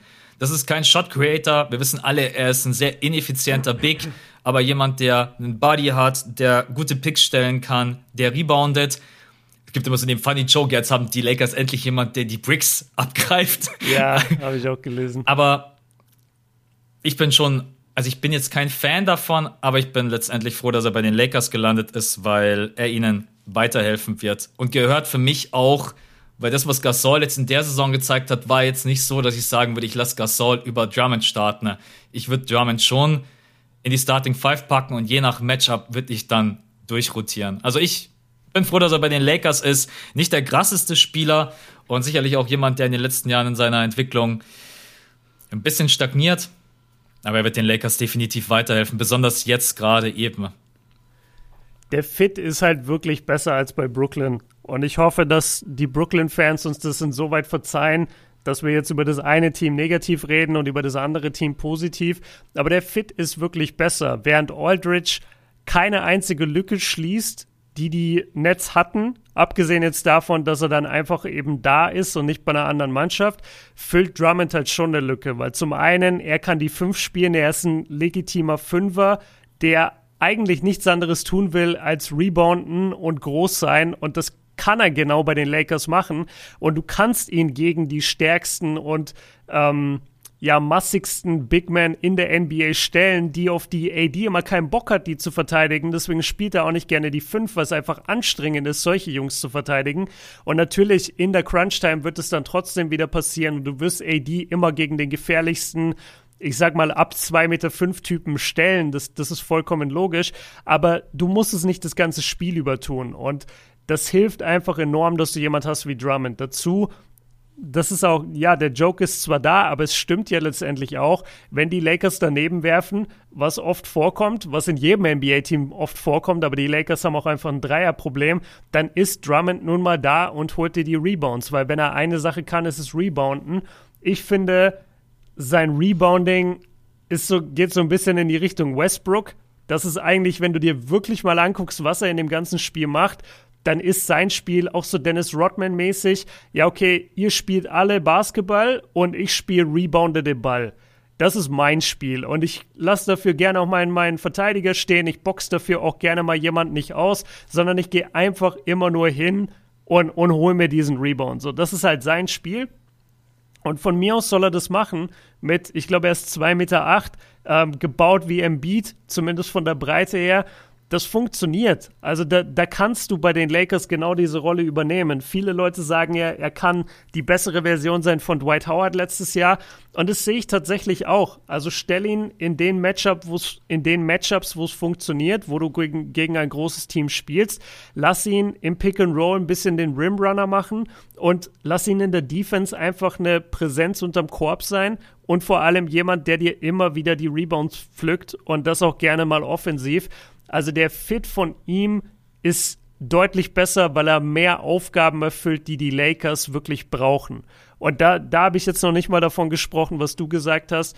Absolut jetzt gerade ohne AD und ohne, ähm, De ähm, nicht ohne Dennis, ohne LeBron brauchst du einfach äh, Spielermaterial. Du, du brauchst einfach Jungs, die punkten können, du brauchst Jungs, die, die rebounden können. Und das kann er, auch wenn er nicht besonders gut punkten kann. Und ich glaube, auch da ist er ein bisschen overrated, was sein Offensivgame angeht.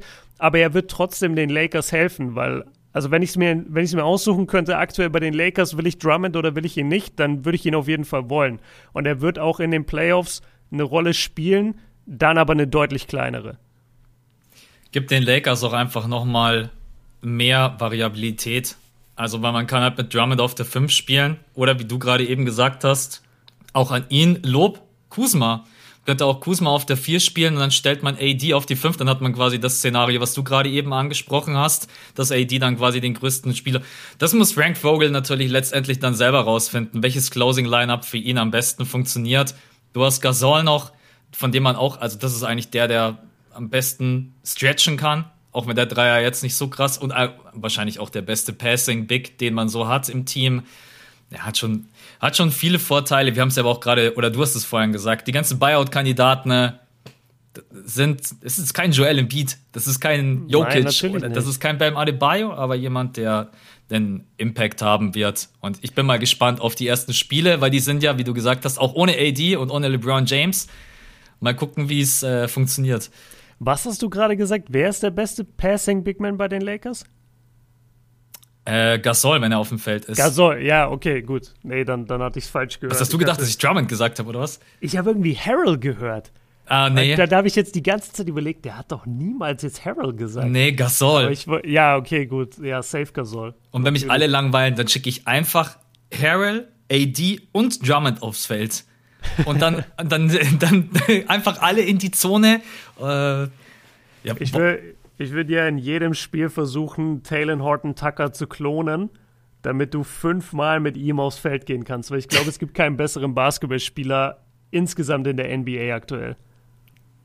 Ich weiß Ironie, aber wie kommst du da gerade drauf?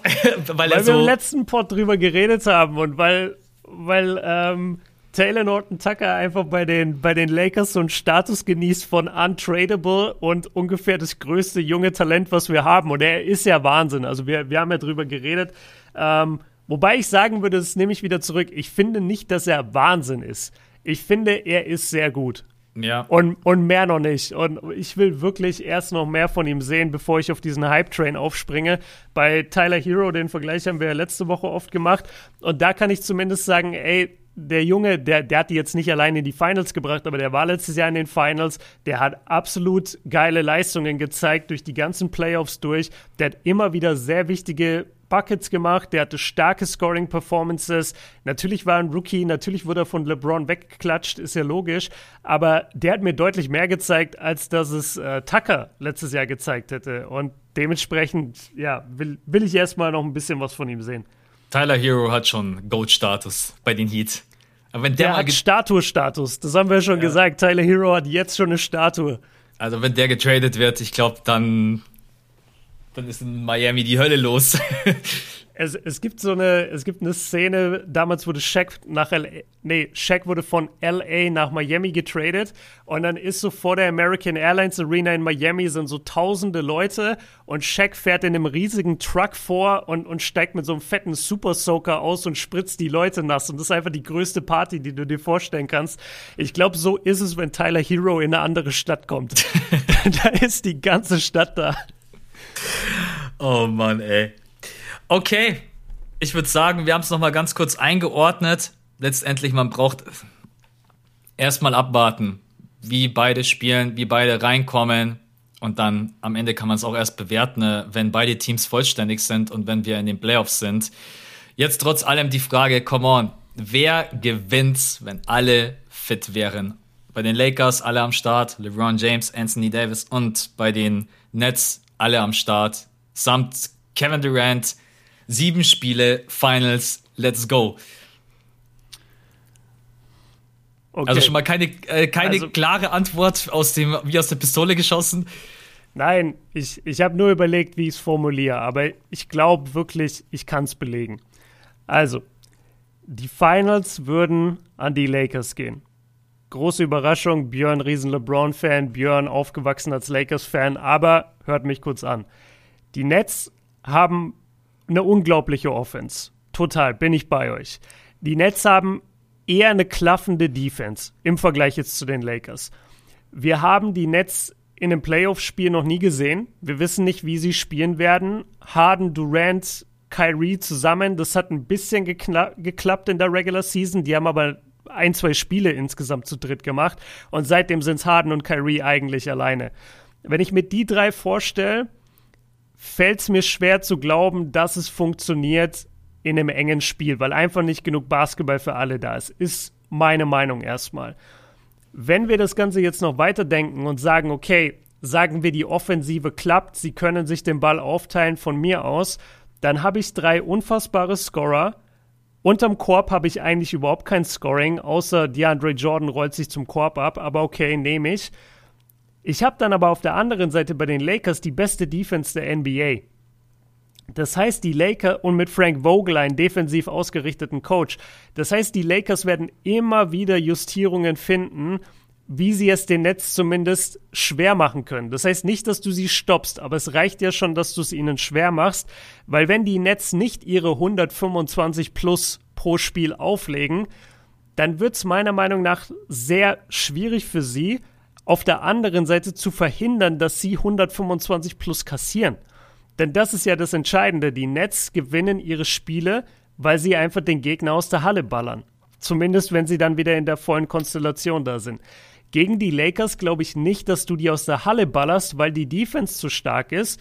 Und auf der anderen Seite sehe ich nicht, wie du dieses Lakers-Team mit so vielen Waffen und so vielen, wie du es gesagt hast, verschiedenen Line-up-Möglichkeiten wie du die stoppen willst.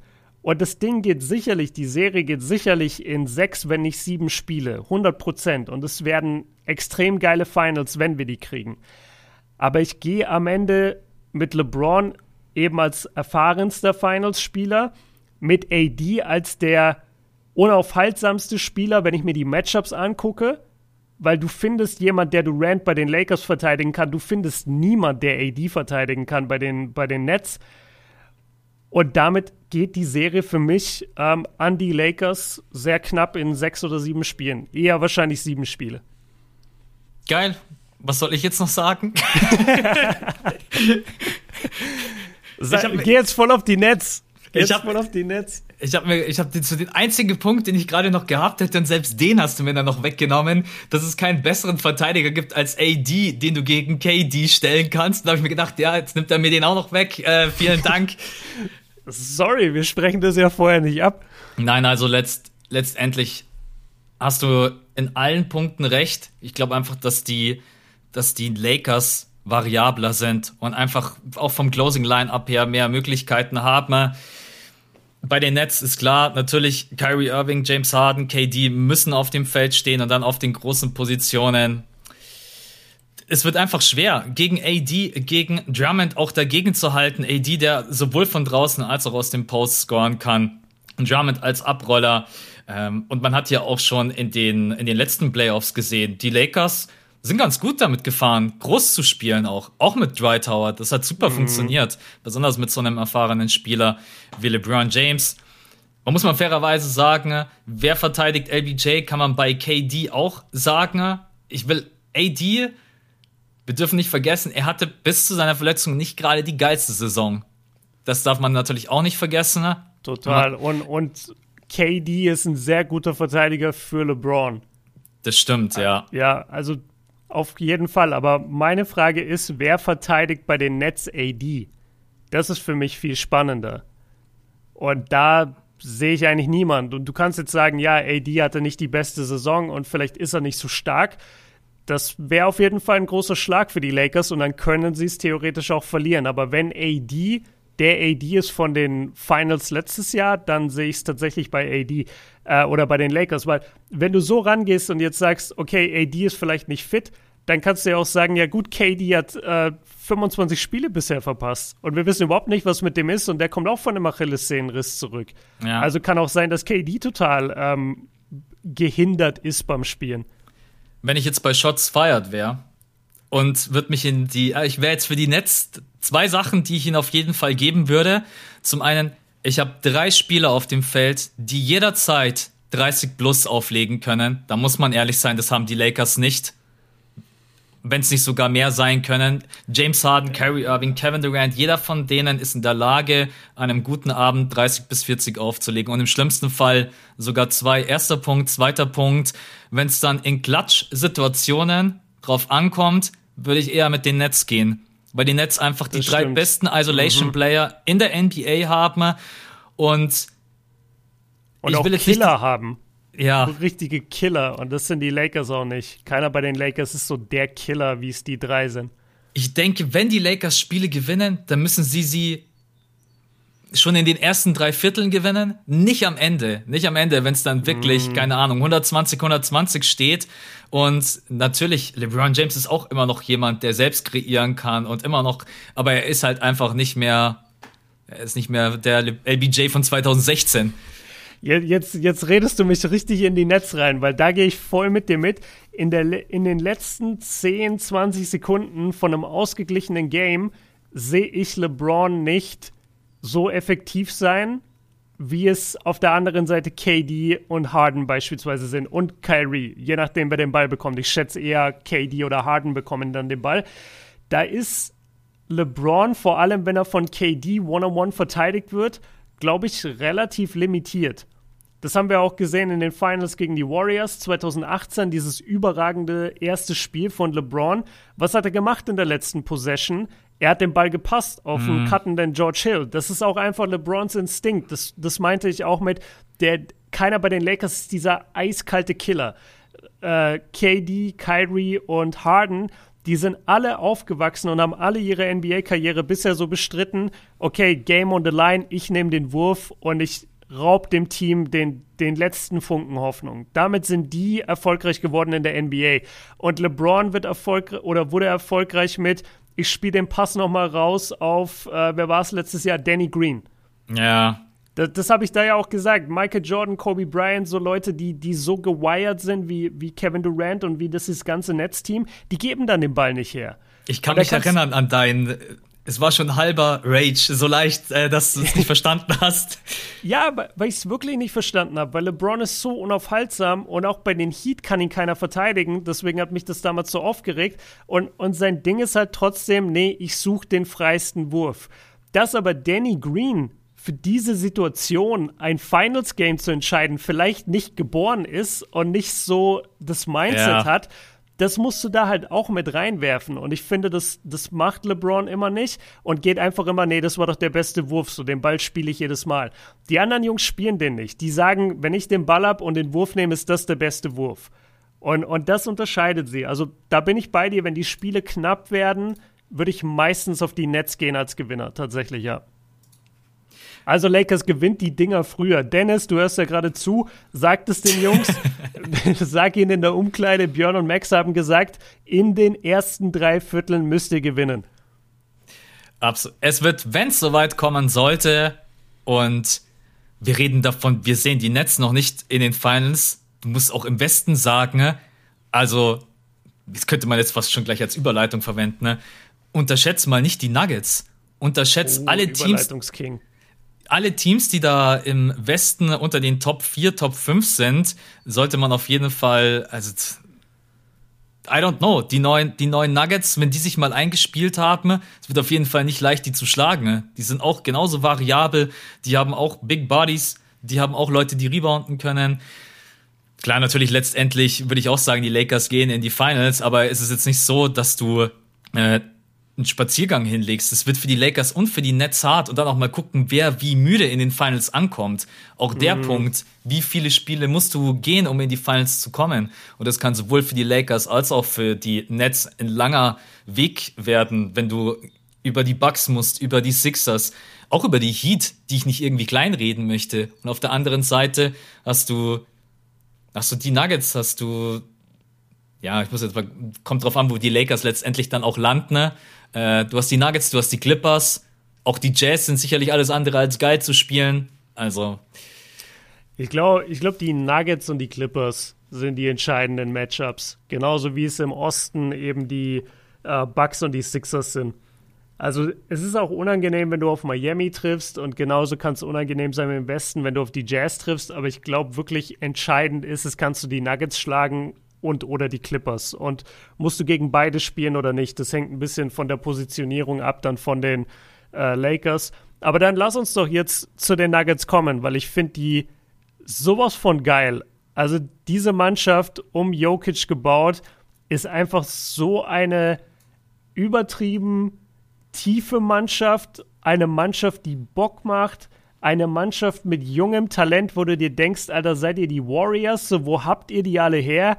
Das ist so, ich gucke denen so gerne zu. Und jetzt mit der Verpflichtung von Aaron Gordon und von JaVale McGee, den man immer wieder vergisst bei der Aufzählung, aber JaVale McGee ist auch da. Und das ist so ein entscheidendes Piece für Jokic jetzt.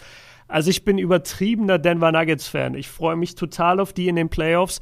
Und ich glaube wirklich, die können den Lakers richtig das Leben schwer machen, weil die haben auch, wie wir es immer wieder sagen, genug Big Bodies, um auch einen AD richtig abzufacken. Und dann stehst du da plötzlich und wenn dein AD nicht funktioniert bei den Lakers, dann sind sie schon immer sehr nicht gehindert, aber sie haben dann auf jeden Fall ein größeres Problem als gegen eine Mannschaft, wo AD machen kann, was er will, wie jetzt beispielsweise gegen die Clippers, wo es jetzt nicht diesen Verteidiger gibt. Spielt er nicht Ibaka aktuell? Ich habe Gefühl, ich habe ich hab das Gefühl, ich habe Ibaka ewig nicht gesehen. Ja, ich glaube aktuell nicht, die letzten der Spiele. Der wäre ein ganz gutes äh, Matchup für, für AD, aber ja, Ibaka ist, ist out, hat die letzten, oh, 1, 2, 3, 4, 5, 6, 7, 8 Spiele verpasst, ja. Ich bin ganz ehrlich, wenn die Nuggets auf die Clippers treffen, also ich weiß nicht, ob ich da so einfach mit den Clippers gehe. Weil zum einen mhm. Jokic spielt die Saison seines Lebens. Also für mich ist er der absolute, wenn der Rekord noch ein bisschen besser wird, MVP-Favorit. Ja. Du hast, du hast alles, was du brauchst auf dem Feld. Du hast Transition-Spieler, Leute, die schnell, das Spiel schnell machen können. Du hast den besten Passing-Big und sowieso einer der besten Passer überhaupt. Michael Porter Jr. gefällt mir immer besser. Jetzt bekommst du noch einen Aaron Gordon dazu, der auch jetzt hoffentlich mal beweisen kann, dass er mehr als nur ein Dunker ist, der vor allen Dingen jetzt nicht mehr so viele Aufgaben übernehmen muss wie bei den Magic. Dann bekommst du einen JaVale McGee dazu, der einen Jokic unterm Korb entlasten kann, auch in entscheidenden Playoff-Situationen für ihn ein bisschen die Defense übernehmen kann. Die Nuggets sind so gut aufgestellt, dass ich auch, also ich habe das Spiel gegen die Hawks geguckt, das war leider ja, ich, das ist jetzt schon so lange her, da kann man, braucht man jetzt keine Spoilerwarnung. Also die, die Hawks sind halt komplett untergegangen. Die haben am Anfang ein bisschen mitgehalten, weil sie den Dreier ganz gut getroffen haben. Dann haben die Nuggets die einfach, die komplett zerstört. Auch so ein Spieler wie Jamal Murray, den vergisst man immer. Der ist auch, also vergessen wir nicht die Bubble Playoffs, die der gespielt hat. Gegen die Jazz. Mhm. Das waren, das war einfach nur absolut krank. Und jetzt bekommst du noch einen Aaron Gordon dazu ich habe mir mal aufgeschrieben, seine ersten Bucket Buckets mit Ranger, Backdoor Cut, Spin Move, Dreier, Dank. Einfach nice. fünf unterschiedliche Moves. Taschenmesser. Und, also das, das zeigt schon auch letztendlich, ähm, was er offensiv leisten kann, bringen kann. Vor allen Dingen ist auch, äh, der hat einen richtig guten Körper. Also wie alt ist er? Äh, wie ähm, 2,5? Wie groß ist er? Sowas ja, in dem sowas, Dreh? 2,3, ja. 2,5. Das haben wir im letzten Pod gesagt. Wir haben genau. gesagt, der, der, ist, der ist eine absolute Kante. Also den schiebst du nicht so einfach weg. Und auch wenn er für die Big-Position ein bisschen anders sized ist, er hat trotzdem den Körper. Und Körper ist oft, Körper kommt oft für, vor Größe. Ja, und dann hat er natürlich auch noch eine krasse Sprungkraft. Bin ein großer Fan von ihm. Jemand, der, wenn du ihn jetzt auch drinnen hast, der nicht irgendwie das Spacing wegnimmt, trifft den Dreier roundabout 37, 38 Prozent. Und ich muss trotz allem sagen, ich freue mich irgendwie mehr auf Javel McGee. Ich, ich weiß einfach nicht, keine Ahnung. Ich feiere den Typen. Ist jemand, der grundsolide das spielt, was man von ihm möchte. Er beschützt deinen Korb, er reboundet und wenn du ihn gut einsetzt, dann macht er dir auch mal schnell 10 bis 16 Punkte wird niemals vergessen, in diesem einen Finals-Game hat der Javel McGee mal reingekommen, von Steve Kerr hat ihn reingehauen, hat einfach zehn Punkte schnell in zwei Minuten gemacht. Ich weiß leider nicht mehr, wann das war, aber ja. Ich habe das Gefühl, das ist schon ein bisschen länger her. Also das ist schon, ich. Ich hätte jetzt gesagt, wenn es gut läuft, macht er so acht bis zehn, maximal zwölf Punkte. Ich weiß nicht, ob ich auf die 16 gegangen wäre. Ja, Pass auf, erstes aber, Spiel. Aber erstes Max, Spiel sitze ich vor dem Fernseher ja. und denke mir, komm on, Chevelle, gib mir die 16. gib mir die 16, damit du es im Podcast Ist ja aber auch gar, nicht sein, ist auch gar nicht seine Aufgabe. Also seine Aufgabe ist wirklich Help Defense spielen, Rim Protection. Ist ja. nicht der geilste Verteidiger, wenn es darum geht, die Räume zuzumachen. Auch jemand, der dann sehr oft noch recovert, weil einfach seine Defense nicht die geilste ist. Aber die beiden Signings, wir haben es ja auch am Freitag im Patreon-Pod angesprochen, Besser geht's nicht. Also die Nuggets sind ganz klarer Gewinner dieser Trade Deadline. Lassen wir uns mal überraschen, wie Aaron Gordon letztendlich dann noch integriert wird. Man hat schon noch in dem Spiel gegen die Hawks gesehen, wie viel gefuchtelt wurde, äh, Communication und so weiter, weil da kommt einfach ja. irgendjemand rein, der, du denkst dir einfach so, scheiße, wir haben noch nie mit dir zusammengespielt. Äh, übrigens auch sehr, sehr geil, weiß nicht, wer es von euch gesehen hat. Norman, Norman Paul, Paul. Norman ja. Paul, erstes Spiel und geht einfach auf die Seite der Raptors und denkt sich so, ah fuck, ich spiele jetzt für die Trailblazers. Also, was heißt geil? Irgendwie auch so traurig, schade, keine Ahnung. Äh, aber klar, wenn du so lange für eine Franchise spielst und dann musst du von einem Tag auf den anderen plötzlich beim anderen Team spielen. Ja. Ey, es gibt, es gibt einen Clip äh, nach dem Wechsel von LeBron zurück zu den Cavs. Gibt es einen Clip, wo er gegen die, wo er gegen die Heat spielt als Cavalier und dann aber für die Heat einen Pick stellt. Also er, er sollte eigentlich, ich, ich krieg's nicht mehr ganz zusammen, aber er, er switcht plötzlich auch zwischen Offense und Defense und, und stellt einen Pick an seinen eigenen Teammate, weil, er, weil er einfach im Kopf noch in Miami war. Das, das passiert einfach. Und ja, Norman Paul natürlich äh, bitter dann auch, wie er da rübergegangen ist, äh, dann auf die andere Seite. Ähm, ja, gut, was hast du jetzt nicht gesagt zu den, zu den Nuggets? Jetzt Gibt ja auch noch nicht viel zu sagen. Ja, worauf ich mich am meisten freue und worauf sich Nuggets-Fans freuen können, ist halt die Tatsache, dass Aaron Gordon einfach ein sehr guter Cutter ist. Er ist eine sehr gute Anspielstation in solchen Momenten, weil er eben einigermaßen die Größe hat für unter den Korb. Er hat die Power, um seinen, um seinen Mann oder einen Help-Defender dann wegzubumpen. Und Jokic wird nun mal sehr oft gedoppelt. Und wenn du dann intelligent cuttest, ja, dann gibt es ungefähr niemand, der dich besser in der NBA in Szene setzen kann, als es ein Nikola Jokic kann. Und das ist halt das Entscheidende bei den Nuggets. Die sind so spielintelligent, die können so schön den Ball laufen lassen. Du musst eigentlich nur cutten und immer wieder ready sein für den Ball. Und ich glaube, genau mit dieser Intention, Intention ist ähm, Aaron Gordon auch nach Denver gekommen. Und noch ganz kurz zum JaVale McGee-Signing, das fand ich ganz schön. Ich weiß nicht, ob du es im League Pass gesehen hast. Bei dem Spiel gab es auch so eine kleine Einblende von JaVale McGee. Und da haben sie ihn gefragt, was ist denn, weil JaVale McGee, für die, die es nicht wissen, hat ja schon äh, eine Zeit lang am Anfang seiner Karriere in Denver gespielt. Und dann haben sie ihn gefragt, was ist jetzt der Unterschied, äh, so ungefähr zu, zu dem ehemaligen JaVale und jetzt zu dir. Und dann war das auch cool zu sehen, weil er ist nun mal wirklich ein ein sehr erfolgreicher, ein sehr ja, routinierter NBA-Veteran mittlerweile. Und dann hat er eben auch gesagt, ey, als ich damals hier war, ich, ich war komplett, ich, halt, ich konnte gar nichts. Lost. So. Genau, ich war komplett lost und ich hatte überhaupt keinen Platz in der NBA, ich wusste nicht, wo mein Platz ist. Und er meinte auch so, ich war überhaupt nicht reif. Und dann hat er gesagt, ja, ey, heute komme ich zurück, ich bin Familienvater, ich bin Investor, ich habe Championships gewinne, gewonnen, so, ich bin vom Mindset ein ganz anderer Mensch. Und deswegen glaube ich auch so krass daran, dass er den Nuggets wirklich helfen kann, weil er kommt jetzt nicht zurück und sagt sich, ja, aber warte mal, die Nuggets, die, die hätten ja mal mein Team werden sollen und scheiß mal auf Jokic, so ich bin der Center Nummer eins. Das passiert ja nicht, sondern der weiß ganz genau um seine Rolle der weiß, wie geil es ist, äh, in den Finals zu stehen und auch wie schwer es ist, da hinzukommen. Dementsprechend kann er dieses junge Team da auch hinführen. Er ist eine, ein, eine gute Be Person für den Locker Room. Solche Leute brauchst du auch und solche Leute fehlten den Denver Nuggets bisher. Leute mit Erfahrung, die schon in wichtigen Spielen waren und Leute, die ein bisschen älter sind, die dir sagen können, worauf es ankommt. Das hat ja bei Denver nicht wirklich stattgefunden in den letzten Jahren. Und jetzt hast du mit JaVale McGee so eine Präsenz auch nochmal im Lockerroom. Also die sind wirklich für mich neben den Lakers das am besten ausgestattetste Team der Western Conference. Ich finde, die Clippers sind schlechter ausgestattet. Das Spielermaterial insgesamt bei den, bei den Clippers ist vielleicht insgesamt stärker, aber Team-Chemistry-mäßig, von der Tiefe her, Offense und Defense, alle Positionen abgedeckt, da ist Denver für mich vor den Clippers safe und jetzt vielleicht von den genannten Kriterien sogar vor den Lakers, aber ich glaube halt, da machen dann LeBron und AD einfach wieder den Unterschied. Aber für mich sind die Nuggets eins der besten Teams der NBA und 100% auch Finals Contender. Wenn nicht Finals Contender, wirklich Nummer zwei hinter den Lakers. Ich habe mir auch gerade die ganzen letzten zwei, drei Minuten gedacht, unterschätzen wir die nicht. Die haben alles, was es braucht, um in die Finals zu gehen. Das Einzige, was sie nicht haben, und das ist dann irgendwie schon wieder ein Disrespect gegenüber Jokic, den Superstar.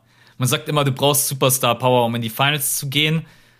Aber Jokic ist ein Superstar. Er ist halt bloß, sagen, Jokic ist ein Superstar. Er ist halt einfach bloß kein LeBron James oder er ist halt kein Kevin Durant. Er ist halt einfach ein anderer Typ. Wenn du den jetzt halt anschaust, also wenn ich jetzt auf die Straße gehen würde und zeige Leuten Bilder von Jokic, dann würden die jetzt wahrscheinlich nicht sagen, ja, sieht aus wie ein, sieht aus wie ein Superstar. Und dabei ist der, das ist Wahnsinn, was der für eine Saison spielt. Also ich bin auch, ich bin bei dir wenn, wenn die auf die Clippers treffen sollten oder auch auf jedes andere. Das ist eigentlich das Beste, was den Lakers passieren kann, dass die Clippers auf die. Habe ich es jetzt richtig gesagt? Das ist das Beste, was den Lakers passieren kann, dass die Clippers auf die Nuggets treffen. Ja. Dass die beiden sich gegenseitig raushauen. Wenn du wirklich gegen beide spielen musst, das ist eigentlich Worst Case. Weil da gehst du locker. Also ich kann mir nicht vorstellen, dass die Lakers einen von beiden unter sechs Spiele raushauen. Also 4-2. Nee, glaube ich auch nicht. Deswegen, das wäre schon so der Weg, der am steinigsten ist. Okay, lass uns Warte, überraschen. Ich, ich, ich habe noch eine Sache. Du, ich weiß genau, was du meinst mit, mit den Nuggets. Was sie halt absolut nicht haben, ist dieser Guard oder Wing, der ein Superstar ist und der den eigenen Wurf kreiert.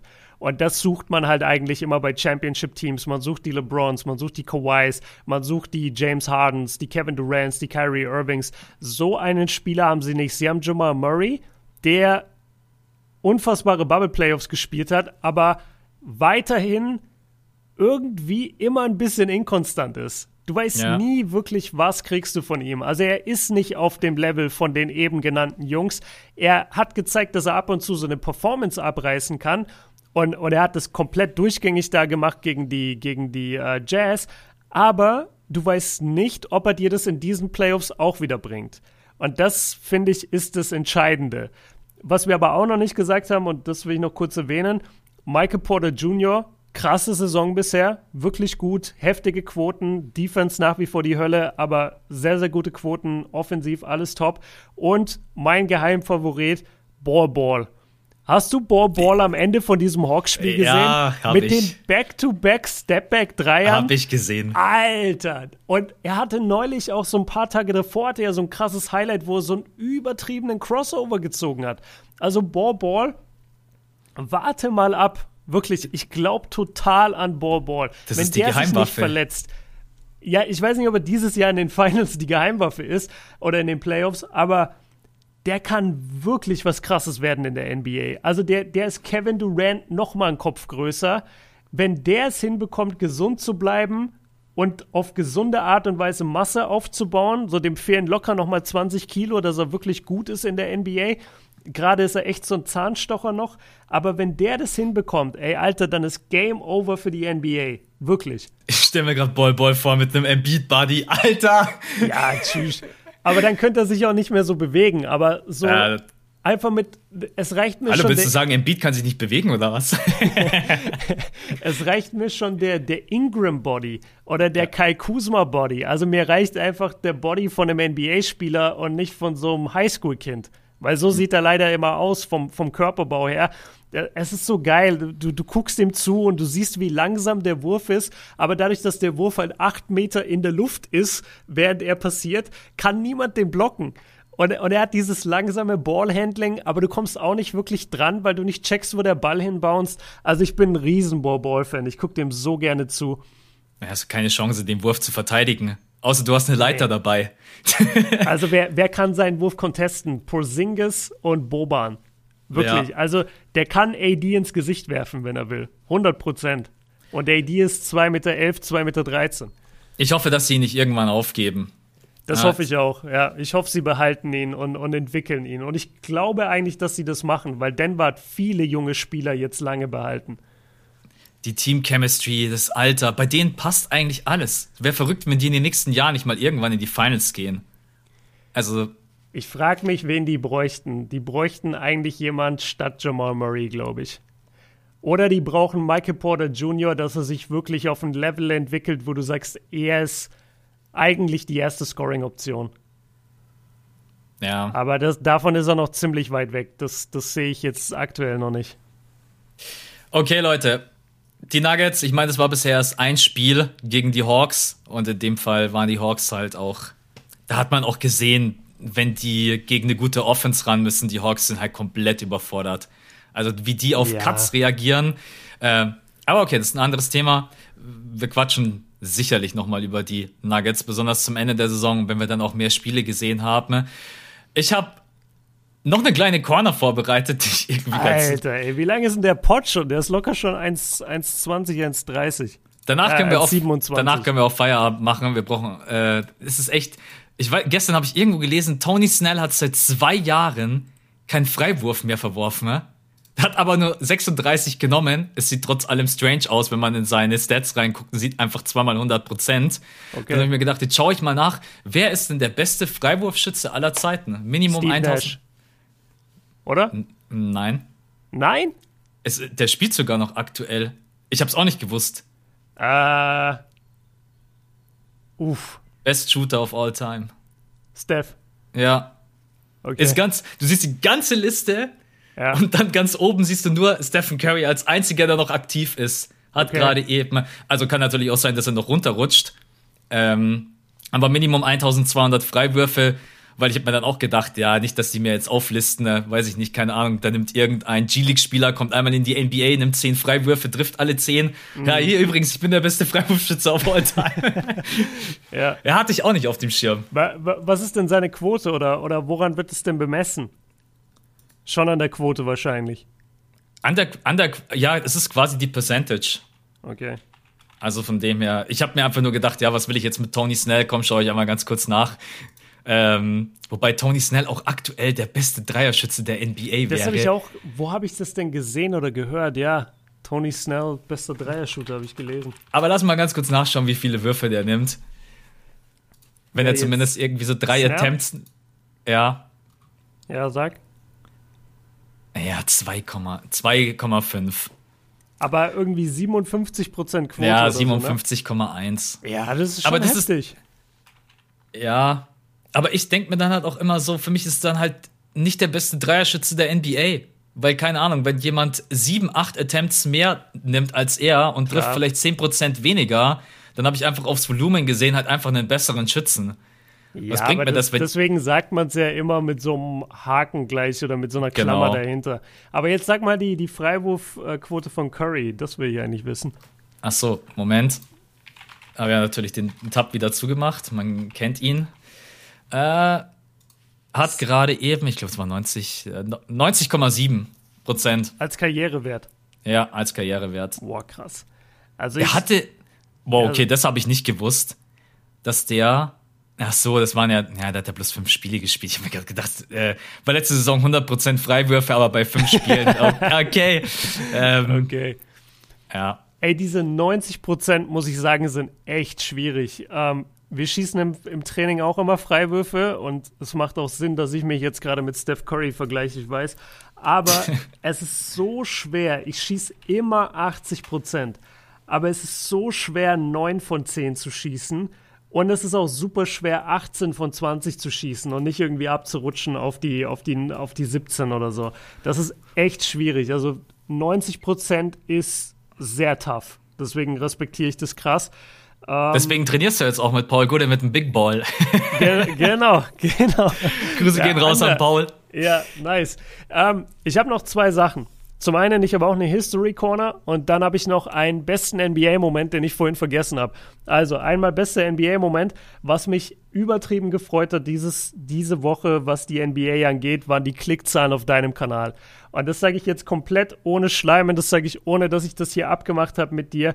Ich sehe immer deine Videos und ich weiß zum einen, wie viel Arbeit da drin steckt. Ich weiß, wie viel Recherche drin steckt und ich weiß, dass du wirklich das gut präsentieren kannst, dass du dir immer einen Kopf machst für den Schnitt, dass du immer irgendwie coole Grafiken eingeblendet hast. Und so oft denke ich mir, alter, krass, das Video hat jetzt deutlich weniger Klicks, als ich finde, dass es angemessen ja. wäre. Und jetzt hast du in dieser Woche wirklich mal, finde ich, die Klicks bekommen, die du verdient hast. Äh, und vor allem das eine Video, dieses Es reicht. Geil, geiler Titel übrigens. Es nervt. Und es nervt. Es nervt. Es nervt. Ich, ich, ich fand ihn so perfekt, ey. Wirklich Props für den Titel auch. Und das Ding hatte hat 25.000 Klicks oder sowas. Ja, 25.000, ähm, ja. Ja, und das hat mich so gefreut für dich. Das war, das war auf jeden Fall für mich eigentlich weißt der, der beste NBA-Moment. Also erstmal danke. Mich hat's auch mega gefreut an alle, die dazugekommen sind, die im Stream dabei waren. Und natürlich als Creator braucht man euch jetzt nichts vorlügen. Natürlich gucke ich auf die Zahlen und natürlich freut einen das. Aber was schon hart ist, Primetime Dirk Nowitzki, fünf mhm. Tage Arbeit, Recherche, Schnitt, eine Million Cuts. Du setzt dich hin, machst über so ein Thema wie Aldrich, machst ein elf Minuten Video, Aufwand, nicht mal in irgendeiner Relation nicht mal neu, das ist einfach, mhm. und dann hat so ein Video 25.000, das holt einfach Dirk Nowitzki ein, obwohl das eine keine Ahnung, eine halbe Dokumentation ist und das andere ist halt ein NBA-Talk zu einem aktuellen Thema, was polarisiert. Der Titel war natürlich auch, muss ich mir selbst den Social Media Award geben, es nervt. Also das ja, war schon. War, das war heftig. Und das Schlimme ist, das einzige gestern, als ich mein Video gemacht habe, auch dann zu dem Thema, die ganze Zeit hatte ich nur diesen Titel im Kopf und ich habe echt überlegt, nenne ich jetzt mein Video Es nervt wirklich, aber ich wollte dir das nicht wegnehmen. Ich aber das wäre ja geil gewesen. Ja, aber ich, ich dachte mir, nee, du hast es so gekillt mit dem Titel, das lasse ich dir. Ähm, ja, und Leute, jetzt guckt mal Max Primetime-Videos bitte, sonst äh, macht er nur noch so Billo-Videos, wo er sich elf Minuten vor die Kamera setzt. Das wollen wir auch nicht. Und ich mach, nächstes Video ist, das nervt auch. jetzt so für immer diesen Titel riden. So Leute, die nie wissen, wann es genug ist. Ähm, und mein zweiter Punkt. Ja, übrigens, vielen Dank. Ich weiß gar nicht, ob ich Danke zu dir gesagt habe. Äh, ja, alles gut. Ähm, kannst du mir das Geld dann später geben. Ähm, Patreon-Einnahmen vom März gehen alle am Björn. ähm, ich hab's vergessen. Fuck. Ich hatte noch. Ah ja. History kleine, Corner. Kleine History Corner. Und zwar, Max, dazu kommt ein Video, äh, wahrscheinlich heute bei mir, wenn nicht, dann spätestens morgen. Und zwar, wie viele deutsche NBA-Spieler gab es in der Geschichte der NBA?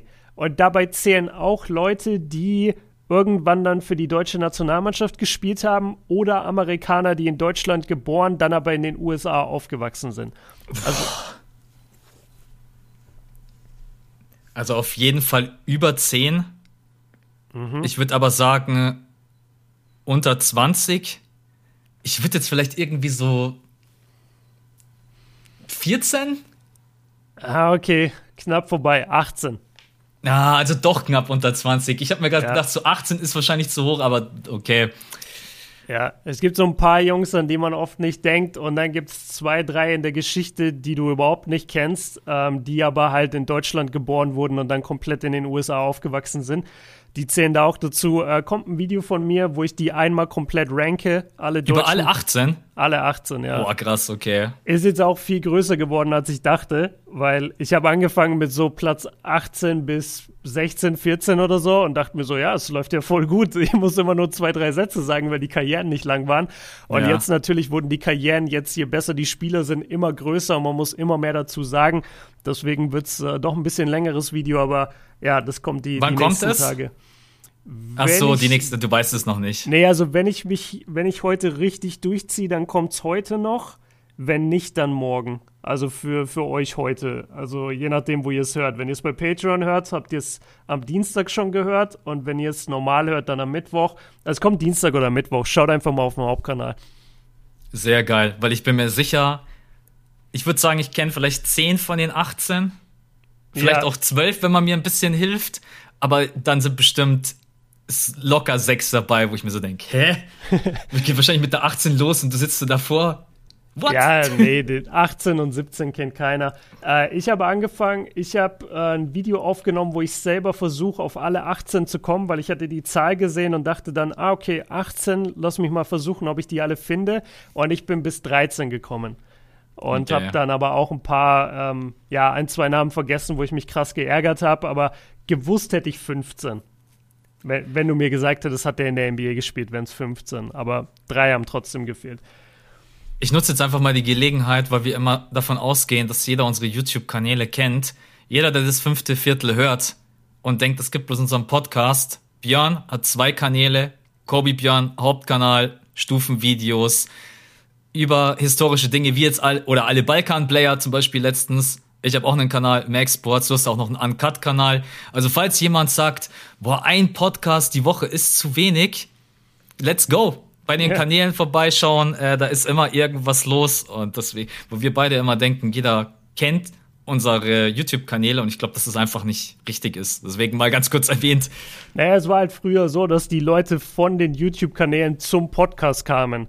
Und ja. ich glaube, dadurch, dass wir mittlerweile wirklich auch bei den Charts immer relativ weit oben sind, was die deutschen Sportpodcasts angeht, und dass wir einfach mittlerweile schon sehr lange den Podcast senden, gibt es sicherlich Leute, die einfach nur diesen Podcast hören und sich noch nie wirklich Gedanken gemacht haben, wer sind die zwei da eigentlich? Die ja. denken halt einfach, ah, cool, die haben einen erfolgreichen Podcast. Aber dass dahinter die Videos stehen und dass der Erfolg damit angefangen hat, dass wir halt die YouTube-Audience hatten, das wissen tatsächlich vielleicht einige nicht. Deswegen, ja klar, schaut da gerne mal vorbei. Äh, Max hat auch natürlich vergessen, dass ich einen Drittkanal habe, aber er kennt mich scheinbar auch nicht so gut. Danke dafür, Max. Dank Disziplin, stimmt. Nein, alles gut, da kommt aktuell sowieso nicht viel. Ähm, ja, ey, komm, lass mal abrappen, weil wir sind jetzt echt schon bei einer Stunde 40 oder so. Ja, fast eine Stunde 40. Die Leute haben da gar keinen Bock drauf. Stell dir mal lang. vor, wir hätten heute noch Trade Deadline mit reingenommen und nicht am Freitag besprochen im Patreon-Pod. Erstmal äh, dreieinhalb Stunden. Äh, also, Drei, das könnten wir auch mal machen, so als Joke einfach, so einen richtig langen Podcast. Ja. Nee. Ähm, genau, Freitag Patreon-Pod. Wie gesagt, ihr könnt übrigens alle Episoden nachhören. Die sind dort frei zur Verfügung. Ihr seid beim Gewinnspiel dabei. Und einen Tag vorher, nochmal als Erinnerung. Wir haben, wir haben extra gesagt, so einen Tag vorher ist Maximum. Wenn jemand sagt, ey, passt, reicht mir, um zu supporten. Ne? Wenn nicht, gibt es ein paar Stunden später, wie immer um 5 Uhr, mittwochs. Ja. Dann würde ich sagen, für heute sind wir durch. Schauen wir mal, ich was. Ich glaube, das war nicht ganz klar, was du gerade gesagt hast. Also, Leute, ihr könnt die Folge, die wir gerade aufgenommen haben, praktisch einen Tag vorher hören. Das hat Max gemeint. Weil ich bin Ach, mir nicht ja. sicher, ob das Wort Folge gefallen ist. Und deswegen weiß ich nicht, ob die Leute gerade mitgekommen sind. Und was auch nicht erwähnt wurde, ihr könnt nächsten Monat bei der Patreon-Verlosung ein Jersey eurer Wahl gewinnen von Toppers. Gut, dass ich Björn mit am Start habe. Ich bin jetzt auch, ich bin auch echt durch nach einer Stunde 40. Ja. Äh, wir wünschen euch einen schönen Tag und mal gucken, was nächste Woche so passiert. Vielleicht machen wir auch wieder mal eine Teamanalyse, aber in der Liga ist alles möglich. Also von dem her der Buyout-Markt. Sorry, die Celtics hatten wir gesagt. Aber wir ja. haben uns dann, ja, das hätten wir vielleicht erwähnen sollen. Leute, wir hatten uns privat dazu entschieden, ähm, bei WhatsApp, dass es keinen Sinn macht, über die Celtics zu reden, wenn halt gerade Nets und Lakers so das Riesenthema sind. Ähm, und die Nuggets eben auch mit der Aaron Gordon-Verpflichtung. Deswegen sorry an der Stelle. Und wir gucken mal, dass wir noch was zu den Celtics machen. Können wir auch nächste Woche dann drüber quatschen. Cousins angeblich ja zu den Celtics. Ähm, mal äh, gucken. Ja. Da bin ich ja jetzt schon hyped. Da bin oh da, tippt der, da tippt der Björn jetzt schon den Titel vor. oh Mann, ey, die Celtics, ey, die, ah, die müssen sich auch wieder hinkriegen. So, Leute, jetzt reicht's. Wir wünschen euch einen schönen Tag. Danke für euren Support, fürs Reinhören. Wir wissen das sehr zu schätzen, dass ihr uns da wirklich unter die Top 25 in Deutschland bei den Sportpodcasts gepusht habt. Und ja, Mal schauen, was äh, noch passiert in der NBA. Björn, dir wünsche ich einen schönen Tag. Viel Spaß beim Training, viel Spaß beim Ernährung umstellen. ich will die Ernährung noch nicht umstellen. Ich genieße es gerade. noch so ein bisschen Pressure nebenbei geben. Ja, schon so. Ja, und Björn, du lässt jetzt dann die Cheeseburger weg, ne? Ja, okay. Ja. 15.000 Leute hören zu. Ja, Max wünsche ich dir auch wunderschönen Tag, wunderschönen Tag für euch da draußen. Äh, genießt die Zeit, genießt die Sonne. Es ist ja recht schön überall, gerade in Deutschland. Ähm, ruft eure Familie ab und zu mal an, ruft eure Eltern öfter an. Das war's jetzt von uns. Danke für alles und wir hauen rein. Bis nächste Woche. Ciao. Ciao.